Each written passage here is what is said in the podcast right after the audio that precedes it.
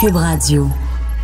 On a communiqué avec le gouvernement fédéral. Je pense que le gouvernement fédéral a une responsabilité avec Joe Norton et la nation, euh, leur nation. Donc, on, on doit régler ce problème. Jonathan Trudeau. Joe Trudeau et Maude Boutet. Franchement dit. Oh wow, bon mercredi aujourd'hui, on est le 12 février 2020. Ouvrir le micro avant que ça. Attends, je vais juste continuer là. Bienvenue dans Franchement dit, bienvenue à Cube Radio. Moi, mon nom, c'est Jonathan Trudeau. Celle que vous avez entendu tousser et rire sur la trame, c'est Maude Boutet. Salut Maude! Salut, bon matin. Avais-tu un petit chat dans la gorge? Je, je suis comme un petit peu malade, fait que je me suis dit, hey, m'a tout sortir avant que ça commence. Ben oui, parce que normalement, les, même les moment, je micros, sais on pas. ouvre ça, on ouvre ça juste au moment où on parle normalement le micro. Est-ce que tu veux te taper Mais sur c'est les doigts de Fred Rio? C'est pas C'est de grave. ma faute. Non, il était très près, au contraire. Je suis désolée, ça a dû être désagréable. Ben, on n'a rien entendu. On n'a rien Ah. entendu. Euh, ben écoute, toi, t'as un petit chat dans la gorge. Moi, j'ai une, j'ai une portée au complet dans la gorge. Ah ouais, tu t'es couché Ah, tard. je me suis couché tard, parlé très très fort. Comment ça a été? Big, big winner! Ah oui, Bravo! Ah oui, j'ai euh, remporté, mais là, attends, va quand même des y a- nuances à apporter. Oui, il y, a- il y a quelque chose qui s'est passé. Là. Il y a eu des passé égalités. euh, Explique-nous Ouais. ça. Mais rappelez aux gens qu'hier, c'était le, le concours, euh, la, la classique Mardi Gras à, à l'atelier ici sur le- la Grande Allée dans le cadre du Carnaval de Québec. Et il y avait un concours de mixologie avec neuf, mon Dieu que j'aime pas ce terme-là, personnalités de la région de Québec. Neuf, neuf, neuf personnes qui travaillent dans les médias, là, qui ont un micro ou qui ont une plume dans le journal ou une caméra de TV pointée d'en face. Et euh, donc, concours de mixologie, on en avait parlé la semaine dernière, on vous avait présenté mon drink et là, c'est hier que ça se passait. Un méchant hit, moi, il y avait du monde, là il y avait du monde. Et là, ce qui s'est passé, c'est qu'il y avait deux, euh, deux façons euh, d'arriver à, à performer, si on veut. Mhm. Il y avait les colliers, les gens qui arrivaient sur place, comme un peu comme dans un événement euh, Mardi Gras Nouvelle-Orléans, tu avais des colliers de couleurs. Et pour avoir un des drinks des, des neuf animateurs, il fallait que tu donnes ton collier. Et là, on te faisait le drink. Et là, si Ouais. t'aimais ça, tu pouvais en reprendre un autre avec un autre collier ou tu pouvais carrément décider que tu donnais tous tes colliers parce que c'est pas tout le monde qui buvait huit drinks dans une soirée, on s'entend. là. Et ça, c'était le 50% de la note. Et l'autre 50% c'était la portion où on devait performer devant les trois membres du jury, dont euh, Patrice Plante, Monsieur Cocktail, qui, euh, qui, qui est bien connu, entre autres, avec tous les livres de mixologie euh, qu'il a fait. Et ça aussi, c'était pour 50% de la note. Et là, la soirée a commencé à 6 heures. Et moi et Laurence Dehaye, la formidable mixologue qui était avec qui j'étais jumelé, qui, a élaboré le drink avec moi et qui l'a fait toute la soirée avec moi, le monde venait pas à notre station. On était comme situés bizarrement, on était comme dans le coin. Le monde rentrait, allait sur les côtés ou allait directement dans Puis le fond. On dirait que dans le coin, c'était pas naturel d'y aller, tu sais. Puis en même temps, ben, il y avait d'autres animateurs de, de, de- de stations de radio à Québec. euh, ils ont vraiment leur crowd, leurs auditeurs qui voulaient aller les Mhm. voir, puis c'est bien correct. Fait que, ça a été long avant que ça commence notre affaire. Là, là on m'a donné un collier, deux colliers. Là, ça commence. Et là, on commence à avoir des des, euh, des gens qui viennent en rechercher un deuxième. Oh. Hey, c'est Hey, donc ben bon votre drink, c'est mon préféré. Puis il y a du monde qui vient de voir, Hey, on s'est fait dire d'aller goûter à votre drink. Et là, un moment donné, la machine est partie. Oh, On s'est mis à faire des drinks. Écoute, j'ai fait des drinks mode, là. Sais, je sais pas, j'en ai peut-être fait euh, le shaky, 100, du 150. cocktail. Puis, puis, écoute, anecdote, je parlais avec Jonathan Holland, le- un des copropriétaires de l'atelier à la fin de la soirée avant de partir. Puis il me dit, ah, on a eu du fun. Puis il dit, vous allez tout avoir mal d'un bras demain. Puis là, j'étais comme, ouais, on a mal d'un bras. Je me réveille un matin, j'ai mal dans les épaules. Ben oui, c'est sûr, c'est pas des Hey, de mouvements que t'es habitué à faire. C'est pas, ouais. des- pas des mouvements que tu es habitué à faire. Donc, bref, au niveau du nombre de colliers, euh, j'ai pas fini premier. Je sais pas combien j'ai fini, mais je sais que j'ai pas fini premier. Il y en a qui en, qui en ont eu plus que moi. OK. Sauf que il y avait la note du jury. Et là, sur les euh, neuf participants, imagine-toi donc que le hasard a fait qu'il y a une quadruple égalité en tête. Oh, Euh, Mélissa Paquet de la radio Vibe, euh, Éric Duhem du FM 93, euh, Martin Dallaire de Weekend et moi. Donc, quadruple égalité, là, nos, nos, nos, nos pointages étaient exacts, mais ils ont pris la peine de nommer qui avait été le gagnant du public, donc qui avait le plus, reçu le plus de, de colis, c'était Mélissa Paquette. Bra- Bravo, Mélissa. Et là, quelle ne fut pas notre merveilleuse surprise à Laurence et moi de savoir qu'on avait le prix du jury. yes! Le cocktail le plus Bravo. apprécié des, des spécialistes, c'est nous qui l'avons eu. qu'on va se mettre au shooter! Shooter! Fait que, écoute, ça a été euh, une superbe soirée. Et ce qui est vraiment le fun, c'est que dans la prochaine année, dans la carte des drinks de l'atelier, si vous venez euh, à Québec ou si vous êtes de Québec, vous allez pouvoir commander le faux daiquiri. Euh, le faux, c'est un jeu de mots, PHO, là, tiré des soupes faux. Il y avait un truc, un spin un peu vietnamien épicé à notre Ouais. drink. Et euh, avec mon nom et surtout le nom de Cube Radio qui va être dans le menu cool. de l'atelier pour euh, la prochaine année. Donc, vraiment eu beaucoup, beaucoup de plaisir. Et je, lève mon chapeau aux barman, barmaid, aux mixologues euh, pour le travail qu'ils font. Là. Tu sais, Moi, je l'ai fait pendant trois heures à un rythme qui était vraiment soutenu parce que, tu sais, bon, c'est un, un événement, mais il reste que tu vois un barman ou un barmaid, une barmaid derrière un bar dans un, un- un gros bar, là, dans une soirée achalandée, m'a dit, il arrête roule. pas une seconde. là Non, non. il arrête pas, là. Donc, euh, voilà, c'était une superbe soirée. Je suis bien, bien, bien content de tout ça. Et on a un gros show, mais Oui. je vais essayer d'avoir une voix pour euh, tout le long du show. Mais avant d'aller à la pause, si vous voulez bien, je vais faire mon édito du jour. L'édito de Trudeau. L'édito de Trudeau. Ouais. Est-ce que c'est un édito ou une mise au point que je fais ce matin? Euh, hier, euh, j'ai reçu un individu euh, en entrevue que j'ai même pas envie de nommer. Je trouve qu'on lui a déjà assez donné d'importance. Un individu euh, assez louche qui tient des propos louches sur un site internet louche, membre d'un ou deux groupes louches et qui a, comme je l'ai découvert au cours des dernières heures, des amis tout aussi louches. J'ai beaucoup hésité avant euh, de confirmer cette entrevue-là. C'était mon idée, là. C'est moi qui avais dit, on devrait y parler à ce gars-là parce qu'il y a vu toute l'histoire du, du restaurant où des musulmans euh, fondamentalistes avaient empêché des gens d'avoir des bouteilles de vin. Puis bon, l'histoire qui a beaucoup circulé. Et je trouvais ça franchement ridicule que cette personne-là ait décidé de dire quel était ce restaurant-là, alors qu'on sait tous qu'il y a quelque chose d'ultra sensible lorsqu'on parle de religion, de, et que je pense pas que le but était de viser ces propriétaires-là et peut-être surtout de, de leur attirer des troubles. Parce qu'on sait jamais ce qui peut se passer avec des gens qui sont euh, un peu extrêmes dans leur pensée, dans leur façon de voir les choses. Et hier, matin même, je me suis questionné, je me suis dit, est-ce que c'est une bonne idée de faire cette entrevue-là? Parce qu'en même temps, loin de moi l'idée de, vouloir faire la promotion d'idées qui sont rétrogrades ou qui sont extrémistes euh, et, qui sont malsaines pour euh, notre population, pour no- no- notre société. Mais je me dis toujours dans ce temps-là, il y a deux choix. On peut soit dire, ben, on donne pas de tribune et on les laisse parler puis faire leur petite affaire sur Internet puis avoir les gens qui les suivent, ou on peut aussi les exposer et les confronter et nommer. Donc dire, il y a des gens qui pensent ça et moi, par exemple, je suis pas d'accord avec ça. C'est ce que j'ai décidé de faire. Par contre, je me doutais pas que cette personne-là pouvait aller aussi loin dans euh, sa pensée rétrograde, dans euh, cette pensée... euh, c'est inquiétant, là, de- de- d'entendre quelqu'un dire que euh, pratiquer l'avortement, c'est l'équivalent de l'excision chez des jeunes filles africaines. Euh, et, pire, ce qui a été la goutte qui fait déborder le vase, de dire que euh, l'homosexualité, le mariage gay a mené à la ghettoisation, toi, tu sais. Et c'est là que j'ai décidé de mettre fin à l'entrevue. Je trouvais que c'était carrément inacceptable. Et il y a une décision qui a été prise hier par les patrons en cours de journée de retirer l'extrait isolé de l'entrevue.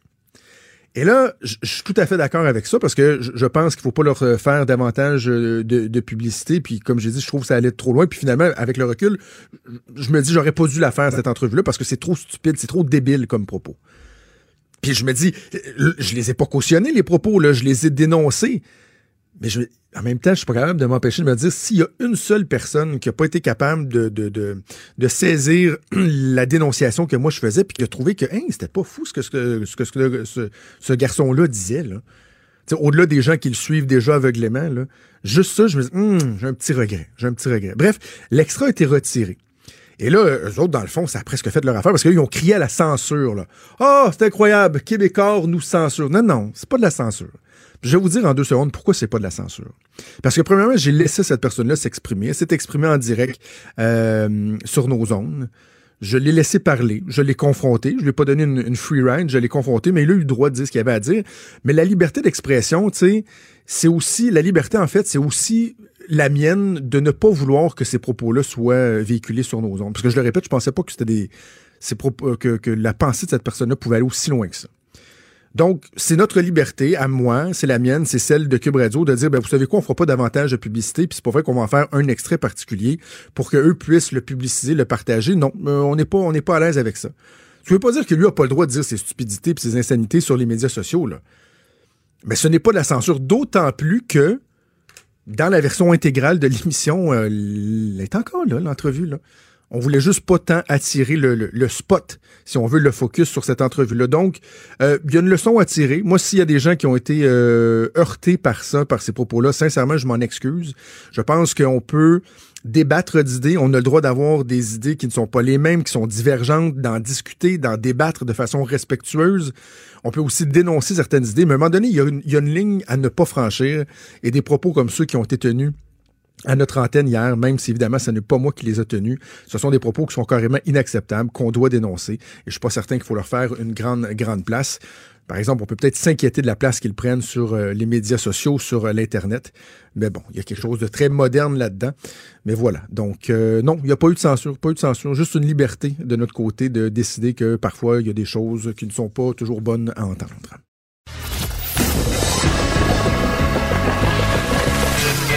Franchement dit. Appelez ou textez au 187 Cube Radio 1877 827 2346. Il y a un documentaire qui a vu euh, le jour euh, dernièrement et qui fait euh, qui fait pas mal jaser. C'est un documentaire sur l'hypersensibilité environnementale. Donc on parle de on parle de gens qui ont des des réactions très très très intenses aux produits chimiques ou encore aux ondes électromagnétiques. Le journal Le Devoir donc a fait un article sur ce documentaire là d'Isabelle Ayer. Il y a des gens qui ont été reçus également, tout le monde en parle et ça soulève des questions. Ça fait pas l'unanimité. Je pense notamment au journaliste du Soleil Jean-François Clich qui a publié un blog qui soulève certaines questions sur l'aspect euh, prouvé au niveau de la science, au, au niveau euh, médical de, de ces éléments-là. Et on a l'occasion d'en discuter avec Lise Parent, qui est professeure et qui est écotoxicologue à l'UQAM et également dans le réseau TELUC. Elle est une des personnes qui participe au documentaire en question. Madame Parent, bonjour. Oui, bonjour. Euh, Peut-être d'abord nous, nous définir ce qu'est l'é- l'écotoxicologie, ce qui est vo- votre champ d'expertise? L'écotoxicologie, c'est euh, la science qui étudie les substances toxiques euh, dans l'environnement. C'est vraiment une approche plus au niveau de l'écosystème. OK. Et lorsqu'on parle d'hypersensibilité environnementale, Madame Parent, on parle de quoi exactement? Mais l'hypersensibilité environnementale, un peu comme vous l'avez dit tout à l'heure, euh, c'est une euh, sensibilité qui est ressentie par certaines personnes à des produits chimiques ou même à des ondes électromagnétiques qui, pro- qui, qui font que ces personnes-là souffrent, ont des effets indésirables qui affectent différentes parties du corps. Euh, certaines personnes peuvent avoir euh, des larmoiements, par exemple, ou euh, d'autres vont avoir des problèmes gastriques, d'autres vont avoir des problèmes pulmonaires. Alors, c'est une situation qui est vraiment difficile pour les gens qui en souffrent. Parce que je, pense qu'on peut s'entendre sur le fait que la souffrance de ces gens-là, elle, est réelle. s'il y a des gens qui peuvent avoir des doutes, un certain scepticisme, il y a une chose sur laquelle on peut s'entendre, c'est qu'ils ont vraiment mal, ils souffrent vraiment. Tout à fait. Euh, il faut aussi euh, voir qu'il y a des nuances. Dans le reportage, on voit vraiment des euh, cas qui sont très, très, très euh, sévères, des personnes qui sont très affectées. Par contre, dans la population en général, il peut y avoir plein de gens qui souffrent quand même d'hypersensibilité environnementale sans même le savoir. Par exemple, on peut tout simplement avoir une grosse migraine, qu'on se demande pourquoi on a une grosse migraine, puis peut-être que c'est dû à... euh, une exposition qui a eu lieu dans la journée ou quelque chose comme ça. On ne le sait pas. On le traite avec des Tylenol ou avec euh, Ouais. des cachets. Et puis, euh, on s'en fait pas. Mais il y a d'autres personnes qui, ça va aller beaucoup plus élevé. On a juste à penser, par exemple, à des allergies. Hein? C'est pas tout le monde qui souffre d'allergies. Euh, Il y a des personnes qui souffrent d'allergies sévères, d'autres que c'est moins sévère. Alors, euh, c'est exact, ce n'est pas vraiment les mêmes euh, les mêmes euh, chemins euh, toxicologiques, mais euh, on peut quand même faire des analogies entre l'hypersensibilité environnementale et les allergies. Mais en même temps, c'est que ça vient, ça prend des, propo- des, des, euh, des proportions qui sont euh, assez incroyables chez certaines personnes. Vous l'avez mentionné. Là, bon, vous parlez d'allergie, par exemple. Moi, je, suis- je suis allergique aux acariens. Là, donc, souvent, j'ai les...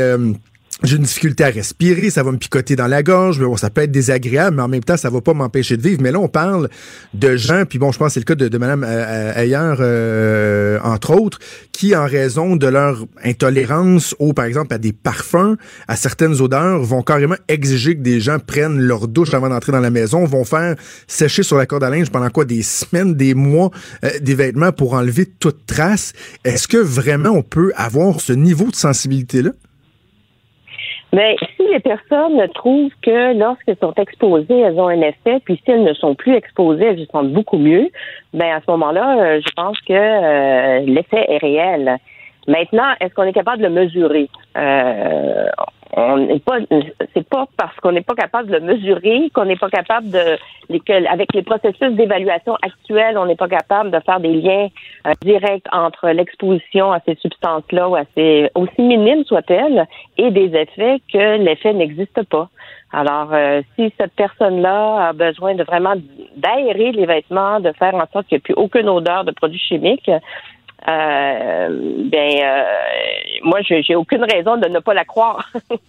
mais en même temps, puis moi, je ne suis pas affecté du tout par ça. Mm. Non non, je comprends, mais parce qu'en même temps, il y a une question qui, est délicate, mais qu'on peut pas s'empêcher de se, de se poser. Dans, dans certains cas, est-ce qu'il peut y avoir une certaine composante de, santé mentale euh, au, travers de ça, parce qu'il y a des études qui ont tenté de, de démontrer, de, de prouver le lien de cause à effet entre la substance et l'effet physique mais ça n'a pas, pas été concluant, là. Non, ça n'a pas été concluant, effectivement. comme je le disais tout à l'heure, ce n'est pas parce qu'on n'est pas capable de le démontrer, euh, que la science ne nous permet pas de le démontrer actuellement que ça n'existe pas. Cela dit, est-ce que c'est un problème de santé mentale? Je pense que euh, je ne crois pas que le, un problème de santé mentale fasse en sorte que ces personnes-là souffrent d'une exposition qui, lorsque l'exposition n'est plus là, elle ne souffre pas. Mais peut-être que l'inverse peut être vrai, par exemple. Alors qu'une personne souffre, est exposée euh, et euh, a des symptômes ou des, une condition de santé qui lui permet plus de fonctionner dans la ça se peut que ça, à ce moment puis qu'on ne la croit pas, il se peut qu'à ce moment-là, que cette personne-là subisse de l'anxiété ou a des difficultés, euh, euh point de vue cognitif et point de vue santé mentale. Mais je pense que c'est plutôt dans ce sens-là que l'inverse. Mais en même temps, Mme Parent, vous êtes euh, éco-toxicologue, vous l'avez dit, donc vous êtes une spécialiste de, l'analyse des produits chimiques et tout ça. Puis je, me fais un, parallèle, je dis pas que c'est la même chose, mais dans ma façon de me questionner sur le phénomène de l'hypersensibilité, je pense par exemple à l'homéopathie où certaines personnes vont avancer que euh, une certaine concentration de, d'éléments dans l'eau diluée, puis rediluée, puis rediluée peut avoir des effets bénéfiques sur la santé ou sur le traitement de certaines maladies. Mais la science dit, ben écoutez, les concentrations sont tellement infimes sont tellement faibles que scientifiquement, médicalement, c'est à peu près impossible de croire qu'il peut y avoir un impact. Et je me dis, ben, est-ce que c'est pas la même chose lorsqu'on parle de, de, toxines, d'éléments qui vont se ramasser dans l'air, par exemple, dans la maison d'un voisin, et qui, une fois rendus dans, dans, votre environnement à vous, vont tellement être dilués que c'est dur de croire au niveau scientifique que ça puisse avoir un impact réel? Moi, je n'irais pas du côté de l'analogie avec l'homéopathie. Par contre, ce que je pourrais dire, c'est que euh, c'est une, sensibilité extrême. Les personnes qui souffrent d'hypersensibilité environnementale ont, euh, entre autres, c'est une des, caractéristiques, ont un sens de l'odorat extrêmement élevé.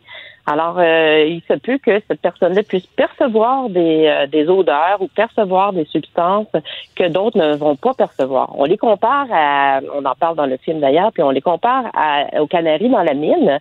Vous savez qu'il n'y a pas deux personnes qui ressentent les choses de la même façon. Hein. Vous pouvez être cinq dans votre famille et puis il y a des gens qui vont euh, être plus affectés par le bruit, par l'odeur, tout ça.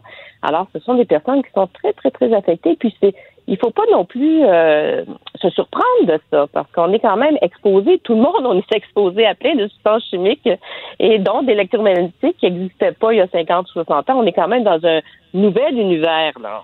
On, teste des nouvelles situations quand on se retrouve avec euh, des produits chimiques dans notre sang et dans notre urine, vous comme moi, euh, des substances qui n'existaient pas il y a 50 60 ans, ben on peut quand même se poser la question est-ce que c'est normal qu'on ait des substances là? Ah, les, les, les, politiques publiques vont nous dire que c'est sous les, euh, les doses euh, qui peuvent avoir des effets, mais on ne sait pas. On est vraiment là un peu les cochons d'Inde actuellement. Et puis ces personnes-là peut-être ressentent davantage les effets de cette pollution environnementale qui, qui est présente. Ouais, il y a l'Organisation mondiale de la santé qui a conclu que euh, il y avait des études euh, qui avaient été bon menées en, ce qu'on appelle en double aveugle qui montraient que les symptômes n'étaient pas corrélés avec l'exposition. Est-ce que vous pensez que c'est simplement qu'il faut poursuivre la recherche et vous, vous pensez qu'éventuellement, au point de vue scientifique, au point de vue médical, on sera capable de, faire un lien entre les deux? Moi, actuellement, je peux pas. Euh, je, je, pense qu'il faut aller, il faut aller plus loin. Effectivement, on peut aller plus loin, faire des recherches dans ce sens-là, parce qu'il y a trop de personnes euh, qui disent qu'ils souffrent d'hypersensibilité environnementale. Puis, euh, moi, point de vue scientifique, je suis tout à fait d'accord avec vous. Je ne peux pas actuellement. Il y a des hypothèses hein, qui existent, qui ont été démontrées, qu'on essaye d'aller, qu'on essaye de, de pousser de plus loin, mais actuellement, on ne peut pas vraiment de ce côté-là. Par contre, si les gens sont exposés et euh, ont des effets, et lorsqu'on enlève cette exposition-là, ils n'ont plus d'effet, moi, ça me suffit pour dire, bon, faisons quelque chose au moins pour ces personnes-là qui souffrent actuellement. Puis, euh, vous savez, euh, la cigarette, ce n'était pas un problème, et puis l'amiante, ce n'était pas un problème, et puis tout ça, c'est ça vient avec le temps Mais, mais, mais faire quelque chose pour ces personnes-là, je le, je le comprends, je le partage, Madame Parent, mais je, trouve qu'on évacue un peu trop rapidement, euh, on l'évoquait tantôt, la composante de santé mentale. Quand on dit faire quelque chose pour ces gens-là, oui, euh, au niveau médical, au niveau scientifique, s'il y a moyen de, de pousser nos connaissances, de prouver certains éléments, mais aussi, tu sais, il, existe des trucs comme l'effet placebo aussi, là, et c'est ce que certaines études ont démontré, c'est que les personnes qui ne savaient pas qu'ils étaient exposées euh, avaient beaucoup de difficultés finalement à reconnaître les symptômes, les symptômes, alors que si on leur dit oui, oui, regarde, il y a, tel élément, ah ben là, finalement, les personnes là ressentaient euh, les symptômes. Donc, il, il, faut, il, faut, pas rien évacuer non plus dans notre analyse de la problématique, dans notre, dans notre tentative d'aider ces gens-là aussi, de les encadrer, de les accompagner. Oui, je comprends ce que vous dites et puis euh, je suis assez en accord avec ce que vous dites. Euh, dans, dans, dans le dans le doute par rapport à l'exposition à des nouvelles substances ou même des ondes électromagnétiques, ben on essaie d'appliquer le principe de précaution. Mais je suis d'accord avec vous que là, on ne sait pas mm, ce qui se passe, mais ce sont quand même des gens qui souffrent. Alors pourquoi ne pas euh, faire en sorte de d'éviter l'exposition pour ces personnes-là, tout simplement, puis continuer nos recherches, hein, parce que euh, les recherches nous démontrent de toute façon qu'on est tous exposés et que des maladies chroniques qui, euh, qui se déclarent de plus en plus euh, depuis les 50-60 dernières années, qui, qui, qui, étaient des maladies, maintenant on en parle comme si c'était presque naturel, qui, qui arrivent dans nos vies de plus en plus jeunes. Et puis, alors je pense qu'il y a là des voies de, d'études à faire et puis à ne pas négliger. Ah, absolument, il ne faut pas négliger la, souffrance que ces gens-là euh, ressentent. Ben, écoutez, c'était important euh, et intéressant d'en parler avec vous, Elise Parent, professeur euh, en éco-toxicologie à l'UCAM, également dans le réseau TELUC. Merci beaucoup d'avoir pris le temps de nous parler. Je vous remercie. Merci, au revoir. Euh, je, je, ah. trouvais, je, trouvais, ça intéressant d'en parler, Maud, parce que je, si vous avez pas lu le texte de Jean-François Clich, là, le, son blog sur le site euh, du Soleil, euh, allez le lire. Ça s'appelle Vous avez dit hypersensibilité pour l'interrogation. Un texte qui, a, qui, qui, qui, est énormément partagé. Mm-hmm. puis Jean-François Clich, un journaliste scientifique, là, donc c'est toujours très étoffé, bien documenté. Et c'est parce qu'il y a eu un passage de, de certaines personnes pour parler de l'hypersensibilité, à tout le monde en parle euh, en fin de semaine. Il y a un peu comme ça a été le cas l'année dernière lorsqu'il avait parlé des traitements aux vitamines C pour le cancer ou quoi que ce soit. Il y a des gens qui déplorent le fait que le contrepoids est pas amené. Ouais. Tu sais, de dire, ben, on expose cette réalité-là. Puis je, je l'ai dit trois fois, je le répète encore, la souffrance, j'y crois, là, elle est réelle. Et là, tu sais, ah, l'hypersensibilité, puis là, tu sais, ce que ça laisse comme impression, c'est que, ben écoute, faut faire attention parce que c'est tellement dangereux, les, les ondes, par exemple, du, des réseaux cellulaires, etc., euh, des, des parfums, des, toutes les toxines, que euh, il y en a qui le ressentent plus intensément, mais que ça veut dire que ça nous touche tous en quelque part. Là. Mais là, il faut l'amener le contrepoids et dire que au niveau scientifique, au niveau médical, à peu près toutes les études qui ont été faites, qui ont été mises de l'avant, soit ne sont pas en mesure de démontrer un lien réel, ou carrément prouvent que si vous dites à la personne, ben voici, on vous expose à telle substance ou euh, un rayonnement quelconque, la personne va le sentir, alors que si on le fait à l'aveugle, si on les expose à des substances sans que les personnes le sachent, oh, finalement, la souffrance, les symptômes ne sont plus là. Ouais. Pour l'instant, la science, c'est ça qu'elle dit. Alors, tu sais, je veux bien là qu'on reconnaisse que ces gens-là euh, ont, vraiment des douleurs intenses, une souffrance réelle. Mais tu sais qu'on dit qu'il y a un tabou autour de la santé mentale, je me sens, je me sens quasiment mal de dire, ben, as-tu le droit de dire qu'il y a peut-être une composante de santé mentale là-dedans, mais en même temps, si on dit que c'est, faut accepter que les gens, des gens peuvent avoir des problèmes de, de santé mentale, ben, faut aussi accepter que ça peut être une hypothèse, qu'il y a des gens mm-hmm. que, ben, pour une raison ou une autre, ben, ils ont l'impression d'avoir cette sensibilité-là, mais qu'il y a quelque chose de plus psychologique que physiologique, par exemple. On dirait qu'il y a des trucs que je trouve plus fort de café. Ça me prend plus fort de café que, que d'autres. Moi, l'affaire du parfum, puis des vêtements, puis des produits chimiques et tout, ça, j'ai ah, j'ai de la misère avec ça. Mais le fait qu'il y a des. on est entouré de choses qui diffusent des ondes Ah oui. depuis je sais pas combien de temps. À un moment donné, j'ai aussi de la misère à croire que ça fait rien pantoute. Ouais, c'est ça. C'est pas, pas, pas naturel. là. C'est pas. je- Exact. je, Exact. je- je sais qu'il n'y a pas d'études. Je, suis- je suis une- ça me prend des preuves. J'ai de la misère avec ça. Moi, les affaires de médecine alternative, puis toutes ces affaires-là, moi, je, vous, vous- vous me perdez. Fait on me perd un peu. J'y crois, mais je suis tombant au- aussi pour dire ben ces gens-là, s'ils ont mal, ils ont. ils ont- ils ont- j'ai- J'ai-tu un. Je suis qui, moi, pour pas les croire? Pour pas croire en leur mal? Ouais, c'est ça. Mais il faut pousser, faut c'est- la c'est- recherche c'est- sur je les trouve deux ça fronts. difficile comme sujet, on dirait. C'est ça. Mais je trouvais ça intéressant, donc, qu'on puisse en discuter euh, euh, avec Mme Ouais. Parent, soulever certaines questions, mais aussi essayer de comprendre euh, le point de vue des, des gens qui, euh, qui parlent euh, beaucoup, qui parlent davantage de l'hypersensibilité environnementale. Bougez pas, on fait une pause et on revient. Franchement dit. Jonathan Trudeau. Et Maude Boutet. Appelez ou textez au 187 Cube Radio 1877 827 2346. Cube Radio. Cube Radio. Monde, j'ai vraiment hâte de faire la prochaine entrevue. Moi aussi. Euh, au Québec, on Vraiment. a des hommes et des femmes qui sont euh, très inspirants, très inspirantes. Certains sont plus au devant, si on veut. Tu sais, on pense Mhm. à David Saint-Jacques, avec qui j'ai eu l'occasion de faire euh, une entrevue il y a, il y a quelques mois. Euh, une personne passionnante. Laurent Duvernay-Tardif, au football aussi, que j'ai déjà eu l'occasion d'interviewer. Ce sont des gens qui ont des parcours incroyables, qui sont inspirants. Il y en a qui œuvrent un peu plus dans l'ombre et je trouve ça important de les découvrir, d'en parler. Et euh, on a découvert une de ces personnes-là par un article du HuffPost Québec qui a été publié dernièrement. Et c'est Farah Alibé, qui est ingénieure en aérospatiale à la NASA. Ça fait six ans qu'elle travaille là. Elle travaille au Jet Propul- Propulsion Laboratory, le JPL de la NASA à Los Angeles. Elle vient de Joliette. Elle a 32 ans. On a l'occasion de lui parler en direct de Los Angeles. Bonjour Farah. Bonjour. Bonjour, merci d'avoir accepté euh, notre invitation. On est très content de vous parler. J'ai envie tout d'abord que, avant de parler de votre travail comme tel, que peut-être vous nous expliquiez votre passion pour, pour l'espace, pour l'exploration. Elle vous vient d'où?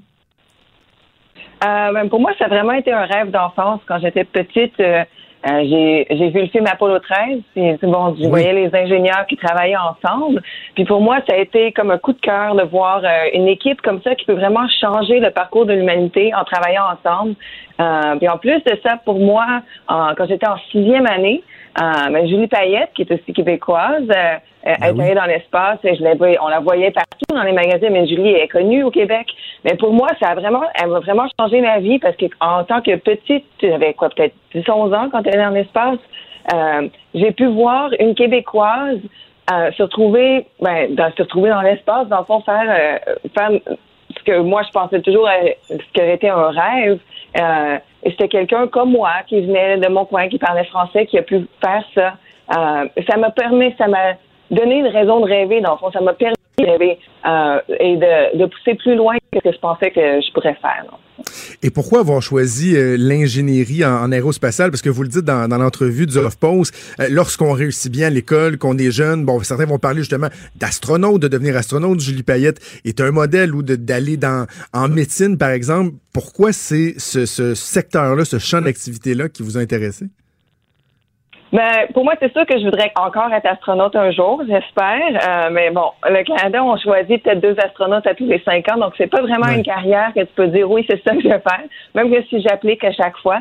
Euh, mais pour moi, c'était une combinaison de ce que j'aime, l'espace, et euh, les matières que, que j'ai- j'aimais à l'école. Donc, j'ai toujours été bonne en en mathématiques et en physique. Puis euh, à la maison, j'étais toujours en train de bricoler, mais plutôt comme en train de briser toutes, toutes les choses pour essayer de comprendre comment ça marche. Bon, mes parents étaient pas trop contents, mais j'avais toujours eu cette curiosité-là. Donc, je pense que devenir ingénieur, pour moi, c'était comme c'était un, un, euh, un chemin qui était un peu plus évident que qu'être un, un scientifique. Euh, et puis, c'est moi, de, en tant qu'ingénieur, ce que j'aime beaucoup, c'est que, bon, on pense souvent que c'est un métier très rigoureux, c'est vrai, euh, mais d'un autre côté, c'est aussi beaucoup de travail d'équipe. Euh, tous, les, tous les robots qu'on construit, toutes les missions qu'on fait, c'est pas une seule personne, c'est pas une seule star, c'est vraiment toute une équipe qui travaille ensemble pour pouvoir réussir ces projets-là. Puis pour moi, c'est quelque chose que moi j'apprécie ça. J'aime vraiment ça travailler en équipe et euh, travailler avec des équipes internationales. C'est c'est un des seuls métiers où tu peux vraiment faire ça. Bon, vous avez eu un, cheminement académique, académique qui, euh, qui est assez impressionnant, mais qui est assurément impressionnant euh, pour, pour bien des gens. Comment, euh, au travers de ce cheminement-là, on réussit aussi rapidement, un si jeune âge, à se ramasser à la NASA? oui, j'ai voyagé un peu. Donc, je suis née au Québec. mes parents ont déménagé en Angleterre quand j'avais 13 ans. donc, j'ai fini mon secondaire là. ça m'a donné l'opportunité de faire mes études en Angleterre. Donc, j'ai euh, mon, mon, euh, mon bac et mon master à l'Université de Cambridge. Puis après ça, je suis revenue euh, vers l'Amérique. Je me suis retrouvée à Boston au MIT. en fait, pas trop loin de Montréal. Ça avait ben oui. à peu près le, le, même temps, puis à 6 heures de à 6 heures de route. Donc, j'ai habité à Boston pour 4 ans, faire mon doctorat là. et puis pendant mon doctorat, en fait, j'ai fait des stages ici à la NASA. Euh, donc, j'ai fait euh, deux chapitres de ma, de ma thèse. En fait, je les ai fait euh, ici au GPN. Donc, ça m'a donné l'opportunité de, de connaître de connaître ce centre de NASA. Il y a plusieurs centres de NASA aux États-Unis. et en fait, en 2012, j'ai eu l'opportunité, quand j'étais ici pour mon premier stage, de voir le rover Spirit, le Curiosity, qui est notre gros robot qui est sur Mars. Ben, il a atterri en 2012. Moi, quand j'étais ici pour faire mon stage, euh, puis pouvoir voir ça atterrir, voir euh, toute l'équipe célébrer euh, et les beaux hmm. résultats que ça nous a donné, ça m'a vraiment fait rêver. Je pense que c'est là que je suis tombée en amour avec JPL en particulier. Parce que souvent les gens me demandent ah ben pourquoi tu t'es trouvé à JPL On fait pas vraiment de travail avec les astronautes ici. c'est tous les robots. Et pourtant, j'ai toujours voulu être astronaute, mais pour moi, c'est c'est le seul centre de NASA qui va sur les autres planètes en ce moment. donc, ça, m'a fait rêver encore une fois euh, de pouvoir euh, envoyer, si on peut pas envoyer des humains tout de suite, envoyer des robots et on peut voir à travers leurs yeux. Dans le fond, nous, on est des exploreurs, euh, on fait l'exploration au travers de nos robots. et c'est pour ça que j'ai décidé de venir ici. Là, en ce moment, vous travaillez sur, sur une mission avec l'astromobile, justement le rover de la mission Mars 2020. Il y a un lancement qui est prévu au mois de juillet. Vos, vos tâches, vos responsabilités, ça consiste en quoi dans ce projet-là? Euh, ben en fait, moi, je travaille avec euh, toute l'équipe qui fait, euh, euh qui conduit l'astromobile. Donc, je travaille sur ce qu'on appelle le, self-driving. En fait, la, peut, elle, peut se guider soi-même sur la surface de Mars. Donc, on peut lui dire, va voir cette roche-là là-bas, puis elle va, elle va, va conduire jusqu'à là tout seul. donc, c'est c'est un peu différent de bon les voitures les voitures automatiques ici sur Terre parce que sur Terre on a on a le GPS, on a, on a les routes, euh, mais il y a aussi d'autres voitures. Là-bas, on, on, va dans l'inconnu. Il euh, n'y a pas il a pas vraiment de, tu peux pas ouvrir ton Google Maps pour voir où tu vas aller. Euh, mais d'un autre côté, il n'y a pas aussi d'autres voitures.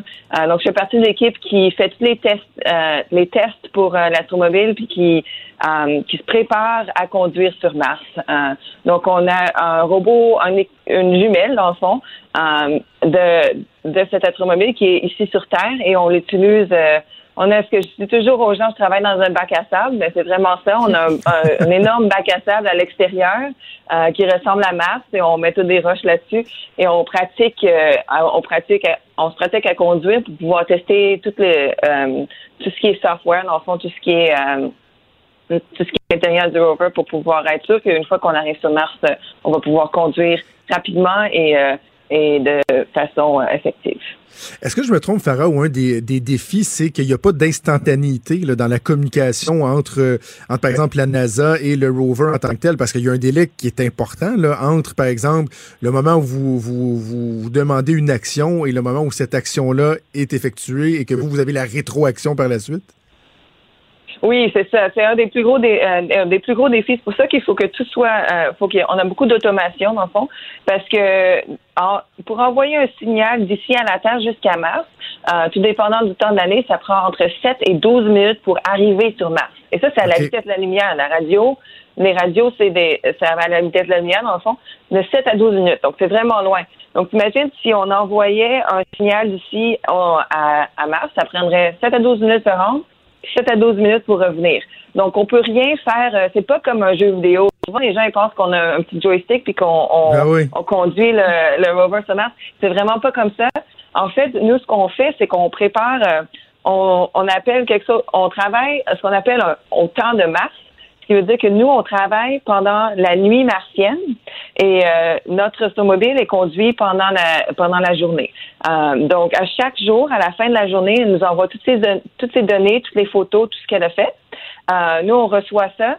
Euh, on travaille toute la, toute la, sur toute la nuit martienne pour préparer le plan pour la prochaine journée. Puis on lui envoie ça tout d'un coup. Donc on lui dit OK, aujourd'hui tu vas faire tout ça. Euh, c'est pour ça qu'on a besoin d'automation parce que souvent, bon, si elle a fini de faire quelque chose, elle va pas attendre pour faire la prochaine chose. elle va le faire directement, dans le fond. oui. Euh, ou elle se découvre quelque chose, elle va prendre des photos. Euh, puis elle nous renvoie ça à chaque soir. Euh, mais ce qui est vraiment spécial avec ça, c'est que, bon, tu dis, OK, travailler la nuit martienne, c'est pas si grave que ça, mais en fait, c'est vraiment difficile pour les humains. Parce qu'une journée martienne, c'est 24 heures et demie. Euh, donc, la, la, la, la la, ce Mars, euh, elle tourne, elle fait une rotation complète en 24 heures et demie. Nous, on fait ça en 24 heures ici.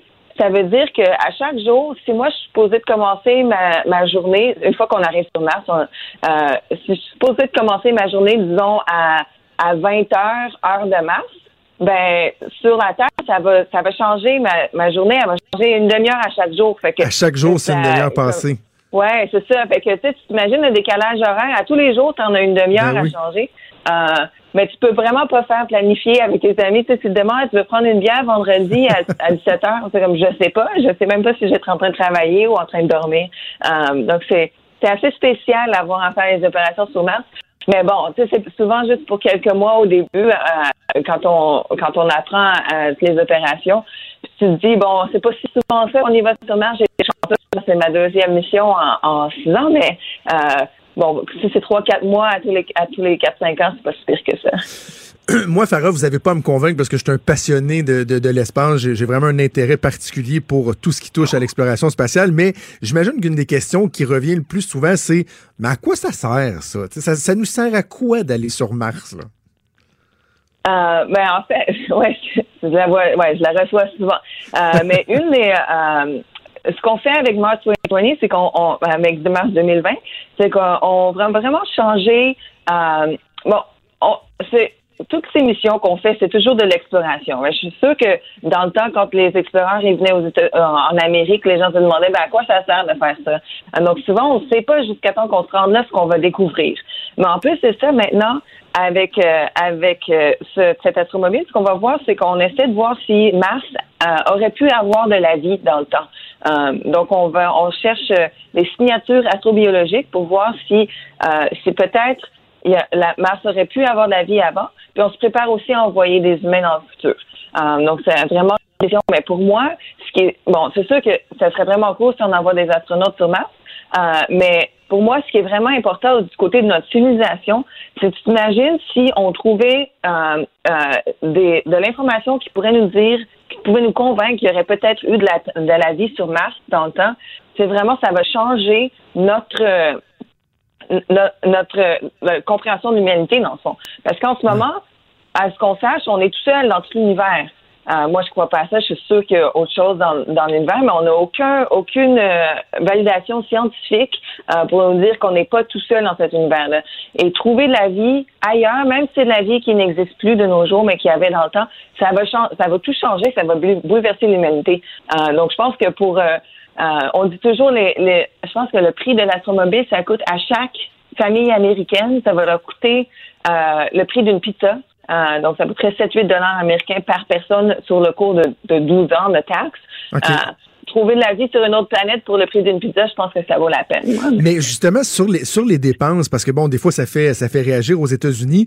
Je suis curieux de savoir si vous ressentez une pression quand vous, pré- vous préparez une mission, parce que, tu sais, on parle plus en- souvent en termes de milliards de dollars qu'en termes de, millions de dollars. Est-ce que dans votre travail au quotidien, vous vous dites genre, il hey, faut pas qu'on manque notre coup parce que, il y en a de l'argent mis là-dedans où on réussit, tu sais, à faire abstraction de ça et à se concentrer sur la tâche?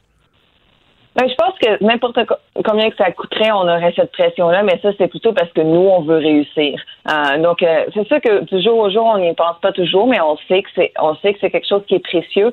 Euh, mais pour, no- pour moi, ou pour toute notre équipe, quand tu passes des années à mettre tout ton temps et des longues heures à travailler sur quelque chose, que ça coûte une pièce ou que ça coûte un milliard de dollars, on va mettre, on, va travailler super fort pour pouvoir faire marcher ça. Puis pour nous, pour nous, c'est une raison plutôt scientifique. Mais c'est sûr que aussi on respecte le fait que l'argent vient euh, des gens qui payent les taxes. Donc, euh, euh, du côté de NASA, ce qu'on fait, nous, c'est qu'on communique ce qu'on fait avec le public. On leur montre, on va dans les écoles, on leur montre ce qu'on fait, on leur montre toutes nos découvertes. Jusqu'à maintenant, quand on construisait notre automobile ici au GPL, on vient de l'envoyer, il est dans l'avion en ce moment, et, on vient de l'envoyer vers Cap Canaveral. Euh, mais quand tu étais ici, on avait même des caméras, donc à tous les jours, euh, les gens pouvaient aller sur notre euh, sur notre chaîne YouTube et voir ce qu'on faisait. donc pour nous, ce qui est important, c'est de communiquer au public ce qu'on fait et on leur montre combien c'est difficile, mais aussi combien on est passionné. puis c'est très rare que les gens, bon, c'est sûr que tout le monde a des différentes priorités, mais les gens comprennent en général l'importance du travail qu'on fait. Farah, je serai probablement pas la première à le faire, mais il faut que je te fasse un parallèle avec le film qui est sorti en 2016, Les figures de l'ombre, euh, où on voyait dans le début des années 60, c'était trois scientifiques afro-américaines qui ont joué un rôle hyper important euh, dans cette espèce de course-là qu'on avait pour, euh, pour découvrir l'espace. Puis je me demandais la place des femmes on le voyait dans ce film-là, ça avait l'air difficile et il a vraiment fait. Il n'y avait même pas de toilette qui leur était destinée dans leur bâtisse. À quel point ça a changé et à quel point c'est quand même un peu pareil? Euh, ça a changé énormément. En ce moment, je, on est à peu près un petit peu moins que 30 de femmes euh, en astronautique. Donc, c'est c'est pas encore 50-50, mais on en a de plus en plus. Et c'est à cause des femmes comme elle et des femmes qui ont été à NASA depuis ce temps-là euh, qu'on a qu'on est capable de, de faire notre job sans avoir à à se battre pour avoir les mêmes droits que tout le monde. Mais c'est sûr que c'est sûr qu'on pourrait encore faire mieux. Euh, quand tu regardes tous les chefs de projet et tous les chefs euh, à, mon travail, c'est quand même encore une, majorité d'hommes. Euh, même si on commence à envoyer plus ou moins 50-50, quand on regarde la, la carrière, euh, progression de carrière à long terme, euh, il y a encore beaucoup d'hommes et ça vient d'une d'une culture qui, qui, qui, change très lentement. Euh, on en a parlé un petit peu plus tôt encore. Du côté de la société, c'est encore... Euh, moi, quand j'étais petite, comme on a dit, c'est rare, on ne dit jamais aux jeunes filles « Ah, t'es bonne à l'école, tu devrais être ingénieur. ou « Ah, t'es bonne à l'école, tu devrais être chimiste. » On dit encore « Tu devrais être docteur, tu devrais être professeur. Euh, et pas que être docteur ou professeur, c'est des métiers qui sont très importants, mais on, on a encore besoin d'une nouvelle société de changer cette perception-là. Euh, et je pense que ça commence à changer on va voir les résultats. Malheureusement, ça prend 10-15 ans pour voir ce résultat-là parce que c'est les jeunes qui sont en, en cinquième, sixième année qu'il faut qu'ils décident qu'ils veulent continuer, faire leur maths avancée, aller au cégep en sciences, euh, en sciences naturelles et aller à l'université. Donc, ça, la balance va venir avec le temps. C'est pour ça que je fais, c'est pour ça que je vais dans les écoles et c'est pour ça que j'en parle parce que je veux que je veux que les, les petits garçons et les petites filles de partout réalisent qu'ils peuvent suivre leurs rêves et ça dérange pas ce que c'est. Faut pas que, que c'est pas grave si c'est un métier. Je me souviens, moi, au secondaire, quand j'ai décidé que je voulais être ingénieur en aérospatiale, on, on avait euh, une rencontre avec une, euh, quelqu'un qui était supposé t'aider pour ton métier. Puis je lui ai dit, ah, je veux être euh, ingénieur spatial. Elle m'a dit, ah, mais c'est un domaine pour les hommes, ça. T'es ah, sûr que tu veux faire ça? Ah, mais j'ai vraiment, on m'a vraiment dit ça à l'âge de 16 ans. Puis heureusement, moi, j'étais vraiment têtue, tu sais. Donc, je lui ai dit, ben oui, ben oui, je vais le faire. C'est sûr que moi, ça, ça m'a fait comme, ben écoute, là, c'est sûr que c'est ça que je vais aller faire. Je vais le montrer, moi. mais quelqu'un d'autre, quelqu'un d'autre qui aurait entendu ça, se faire dire, ah, mais c'est un métier pour hommes, ça, elle aurait peut-être changé d'idée même à cet âge-là. Euh, donc c'est vraiment c'est changer la conversation qu'il faut faire. Mais euh, donc au travail, c'est sûr que il y a des fois que je me retrouve dans des euh, je me retrouve dans, dans un meeting puis c'est tous des hommes. ça arrive encore de moins en moins, mais ça arrive encore. j'ai eu de temps à autre, des fois, j'ai toutes mes gérants, une fois ou deux, ça m'est arrivé que toutes toutes mes, mes, mes gérants de moi, tous mes chefs de projet étaient tous des hommes. Mais au moins, ça a changé un peu du côté du niveau de respect. Les gens sont... Mhm. Euh, c'est sûr qu'on est égaux parce que sous la loi, on, doit être égaux. Euh, Et euh, on commence, il y a vraiment plus d'opportunités maintenant et les gens font de plus en plus attention. On est sûr que les équipes sont de, de plus en plus diversifiées. On pourrait faire mieux, mais ça s'améliore. Ben, Farah Libé, c'est vraiment inspirant, inspirant de, de, vous entendre. Je suis content qu'on ait pu partager euh, votre histoire. Et j'aimais le souhait que, quand on va être de retour des vacances estivales, nous, que votre mission va être en cours vers euh, mars, euh, qu'on puisse se parler, parler de la mission, parler de comment ça se déroule, ça serait vraiment apprécié. Euh, oui, bien sûr. On, on, on, on, part au mois de juillet. On atterrit dans un an et dans un mois, un an et six jours qu'on atterrit sur Mars. Ça sera Excellent. Bon, on va suivre ça. Farah Libé, ingénieur en aérospatial au Jet Propulsion Laboratory, Laboratory pardon, le JPL de la NASA. Merci, merci beaucoup de nous avoir parlé. C'était un plaisir. Il est franc et nuancé. Jonathan Trudeau. La politique lui coule dans les veines. Vous écoutez Franchement dit.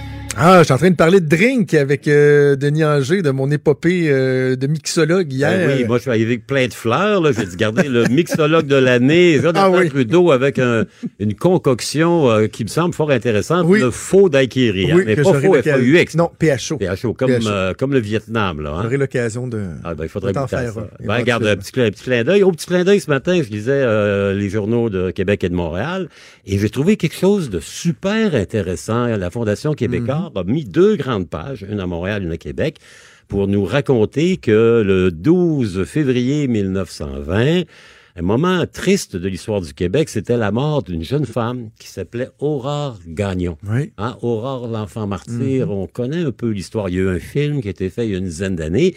Il y en a eu un autre en 1949 qui a été le premier grand succès au cinéma au Québec d'ailleurs, euh, Aurore, l'enfant martyr. Et euh, c'est bien fait ça de raconter euh, dans le journal un événement qui date d'il y a un siècle, 1920. Mais euh, mon propos d'aujourd'hui nous ramène aussi à 1920, mais il est plus lié à l'actualité d'aujourd'hui et Ah oui. probablement plus de demain. Hein? Oui, parce que là, le ministre de l'Économie, Pierre Fitzgibbon, Ben oui. qui. euh, laisse entendre que dans la ben saga oui. Bombardier, Il y a des développements qui seraient des bonnes nouvelles pour le Québec. Bon, on verra ce que ce sera. On sait que le conseil d'administration de Bombardier se réunit à Montréal cet après-midi. Moi, je, je veux. Je, veux- veux-tu que je te fasse une prédiction? Ouais. Moi, je dis qu'Airbus va venir s'installer ici. Que Airbus- non, non, mais c'est non, mais ça fait partie des, des discussions va- que Airbus va- pourrait développer des installations ici pour qu'il y ait une partie de la production qui se fasse d'Airbus, qui se fasse euh, au Québec, qui serait une façon de, de, de garder nos quoi 5 000, je pense, travailleurs en aéronautique. 14 000 Quatre- emplois C'est 14 à 000 Bombardier. Québec 14 direct. 000 au Québec. Bon, ben donc de les garder hein. vraiment en action. Là, donc, d'après moi, Airbus sera pas loin dans. dans mais ça, c'est un feeling. là. C'est mon Ouais, pif. Il y a deux, il y a deux avenues. On peut penser que les CRJ, hein, vous savez, les petits avions à deux moteurs là, qui, euh, qui sont un peu partout, qui est un grand succès de Bombardier et avant de Canadair, il y en a 1300 qui ont été vendus, toutes les petites liaisons CRJ, ça pourrait être vendu. On évoquait le nom de Textron, qui est un grand conglomérat américain. Il y a aussi le volet ferroviaire, hein, qui, interpelle beaucoup les gens dans la région de Québec, puisque c'est les installations de l'Apocatien. Ben oui. Mais il y a 14 000 jobs dans l'aéronautique pour Bombardier Québec et il n'y en a que 1000 au niveau du ferroviaire. Donc, c'est sûr que s'il y avait une transaction en ferroviaire, ça serait moins pénalisant, entre guillemets. Et aujourd'hui, on va se raconter la belle histoire Ah oui. de l'aviation. Puis Jonathan, on s'est connu un peu à travers ça, notre passion Absolument. pour les Ben oui. avions. hein, ça remonte à longtemps. 1920, petit Aurore, on n'en parle pas beaucoup, mais en 1920, on parle beaucoup de la création d'une compagnie à Montréal qui s'appelle Vickers Aviation, qui va lancer sur le marché le premier avion conçu, développé au Québec, au Canada, qui est une espèce de un avion amphibie, biplan, deux ailes, un moteur qui pousse, une coque comme une coque de bateau. Ça s'appelle le Vickers Vedette. Et c'est un avion qui va prendre la vedette notamment pour toute la découverte du territoire pendant les années 20, les années 30. C'est la grande époque de la cartographie. Oui. Donc, ces avions-là vont ouvrir le nord, vont ouvrir les liaisons, etc. Vickers.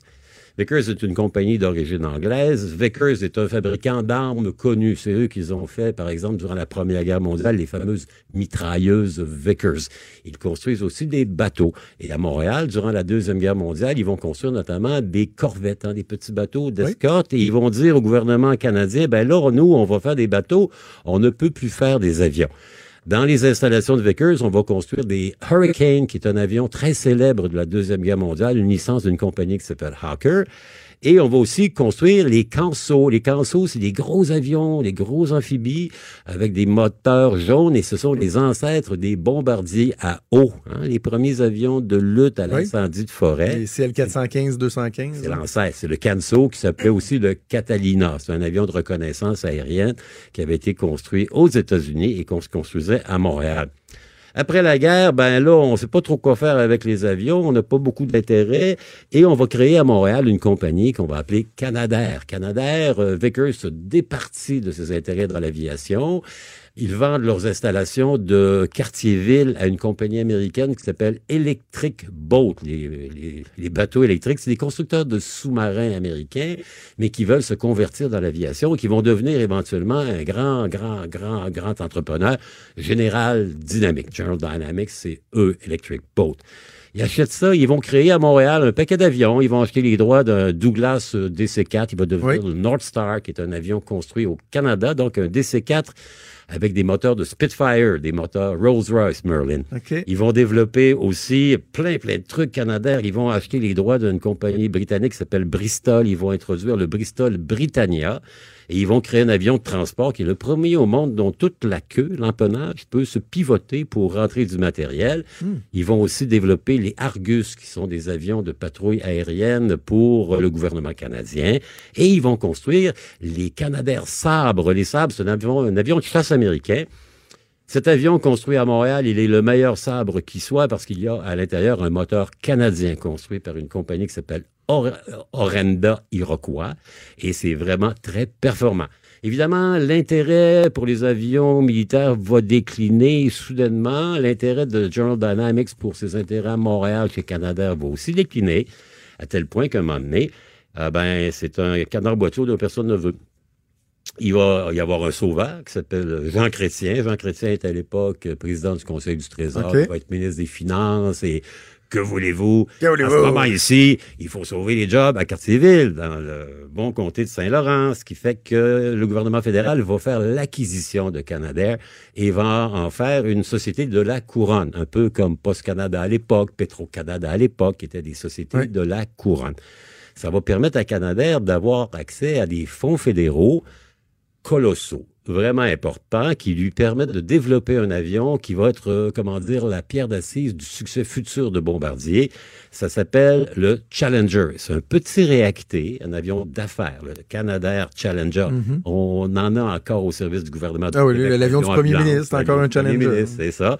Euh, et c'était une idée d'un- fou, un ingénieur américain du nom de Bill Lear, qui avait développé ça. Personne n'a voulu aux États-Unis. Il est venu voir ça au Canada. Ils ont dit c'est intéressant. Le gouvernement fédéral a donc payé les fonds de développement, ce qui fait que dans ce cas-là, Canadair n'a pas eu à traîner une énorme dette attribuable au développement d'un nouvel avion, ce que traîne actuellement Bombardier à 9 milliards d'argent qui a été dépensé pour la C-Series avec des résultats qui n'apportent pas grand-chose à Bombardier maintenant, puisque Bombardier n'a même plus la propriété. Vendu pour exclusive. 0 à Ouais. Airbus, pour Ouais, l'Airbus un 200. dollar et considération Ouais, future, hein, à peu près, c'est ce qu'on dit. Donc, euh, Société de la Couronne qui développe euh, ce petit avion, le Challenger, et le Challenger va devenir un grand, grand succès. Arrivent les années Mulroney, on est à l'époque de M. Reagan aux États-Unis, Ronald Reagan, et Mme Thatcher en Grande-Bretagne, et c'est l'époque où on veut privatiser les sociétés de la couronne. M. Mulroney va faire comme ses collègues américains et britanniques, donc on va vendre notamment Petro-Canada, la création de Pierre Trudeau, le papa de Justin. On va privatiser la Société canadienne des postes et on va privatiser Canadair et on le vend à une compagnie qui n'a pas d'expérience dans les avions, mais qui a une grande expérience dans les skidoo. Hein? C'est Bombardier, Bombardier. c'est le groupe Bombardier Baudouin, Laurent Baudouin qui connaît bien les gens à Ottawa et qui se fait, qui offre quelque chose qui est plutôt intéressant. Donc, ils vont ramasser Canadair, un nouveau produit, le Challenger, qui est vraiment à l'avant-garde de, de la technologie de l'époque pour une bouchée de pain. Et c'est avec ça que Bombardier va mettre le pied et d'aplomb dans le monde de l'aéronautique. Donc, c'est vraiment là, la lampe d'Aladin de Bombardier Canadair, c'est le Challenger qui va devenir le CRJ, série 100, série 200, 600, 700, 800, 1000. Hein, là, on part avec 12 passagers, puis on va le monter jusqu'à une centaine de passagers.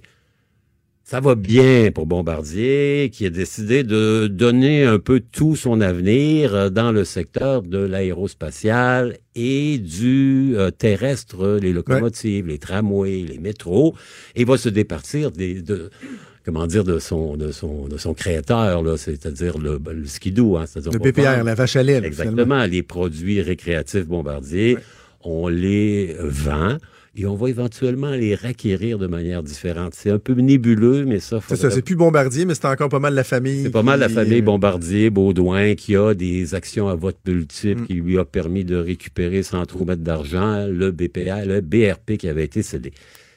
Donc Bombardier se lance dans une, euh, comment dire, une folie d'achat, hein, un shopping spree, diraient les Anglais. Ils vont acheter notamment de Havilland à Toronto, qui fait un joli avion, hein, les DH, les euh, DH7 à quatre moteurs, DH8 deux moteurs.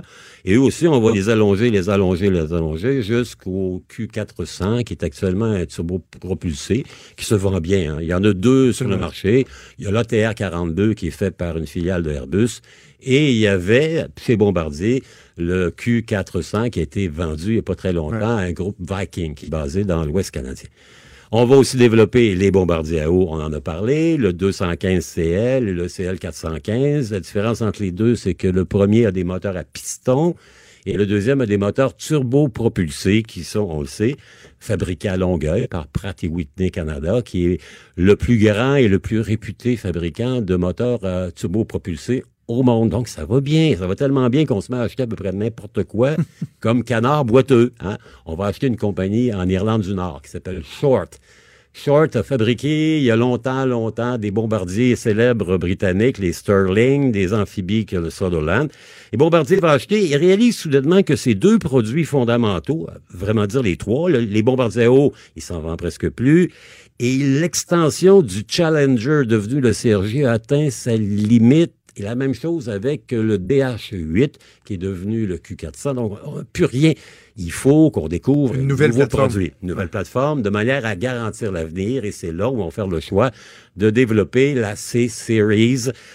Difficile. Vous êtes dans un marché planétaire où il reste deux joueurs. Hein. Il en reste pas beaucoup. Là. Il reste Airbus, il reste Boeing. À l'époque, il y avait Embraer qui vient d'être acquis indirectement par Boeing.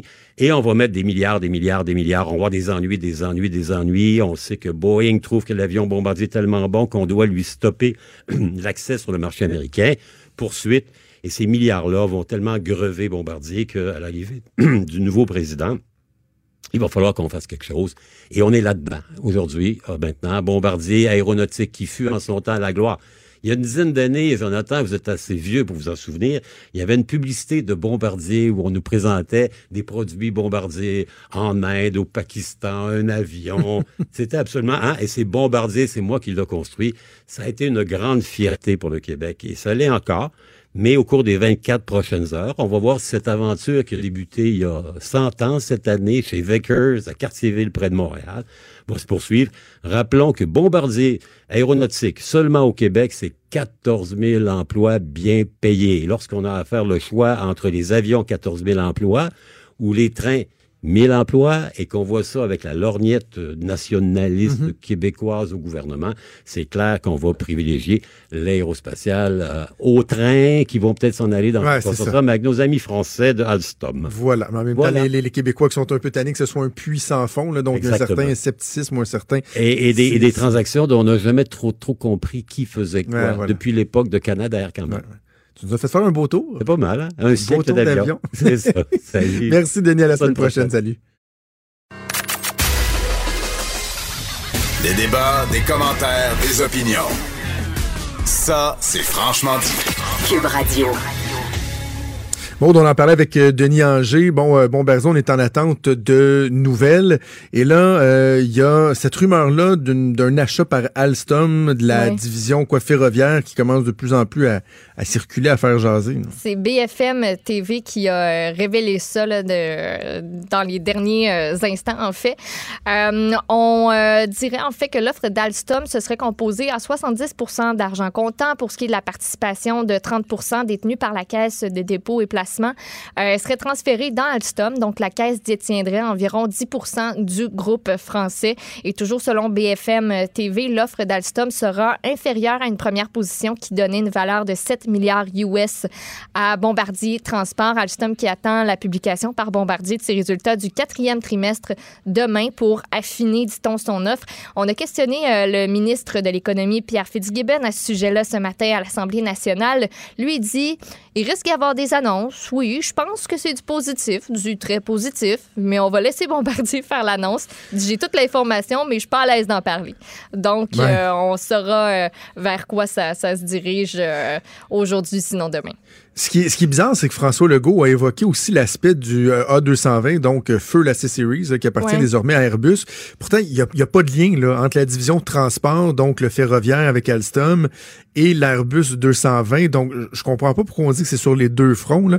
On apprenait que de- les deux divisions semblaient être à vendre. Bref, euh, bien, bien hâte de voir ce qui va se passer. On sait que l'objectif de Bombardier est de réduire sa dette de, de 9 milliards, donc tente d'aller chercher des actifs pour réduire sa dette et poursuivre, euh, poursuivre ses activités par la suite. Donc, on va suivre ça sûrement au cours des prochaines heures. Est-ce que tu as des nouvelles pour moi de Guy Nantel? Guy Nantel qui se fait attendre.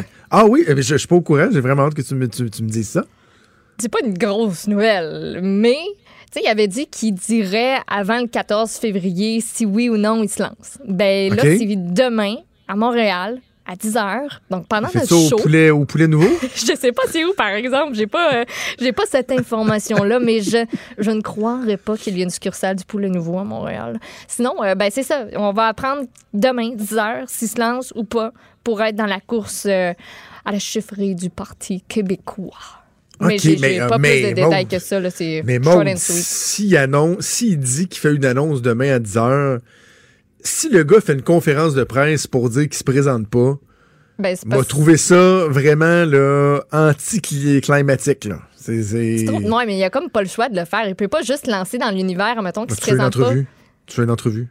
Ouais, mais tu Tu sais. choisis un média, tu fais une entrevue, puis la job est faite, tout le monde le reprend après. a mis la barre très haute pour annoncer qu'il ne se présente pas. Fait que, tu sais, il n'y avait pas le choix de suivre les pas de Stéphane Enfield. Moi, je pense que c'est Hmm. ça qui a, qui a comme. Moi, je pense changé. qu'il va.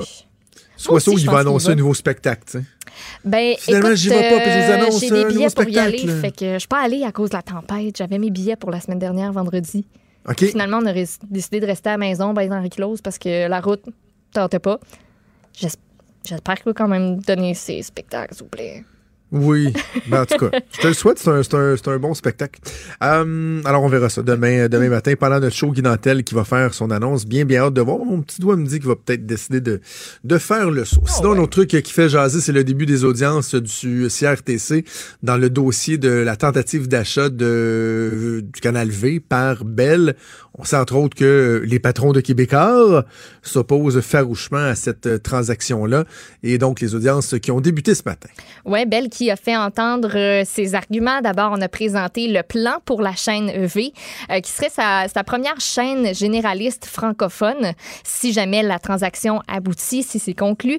On promet de renforcer les productions originales francophones, augmenter aussi la production d'informations locales. On s'engage à diffuser en fait 5 heures de nouvelles locales par semaine, investir aussi au moins 5 des revenus euh, dans, dans les productions originales.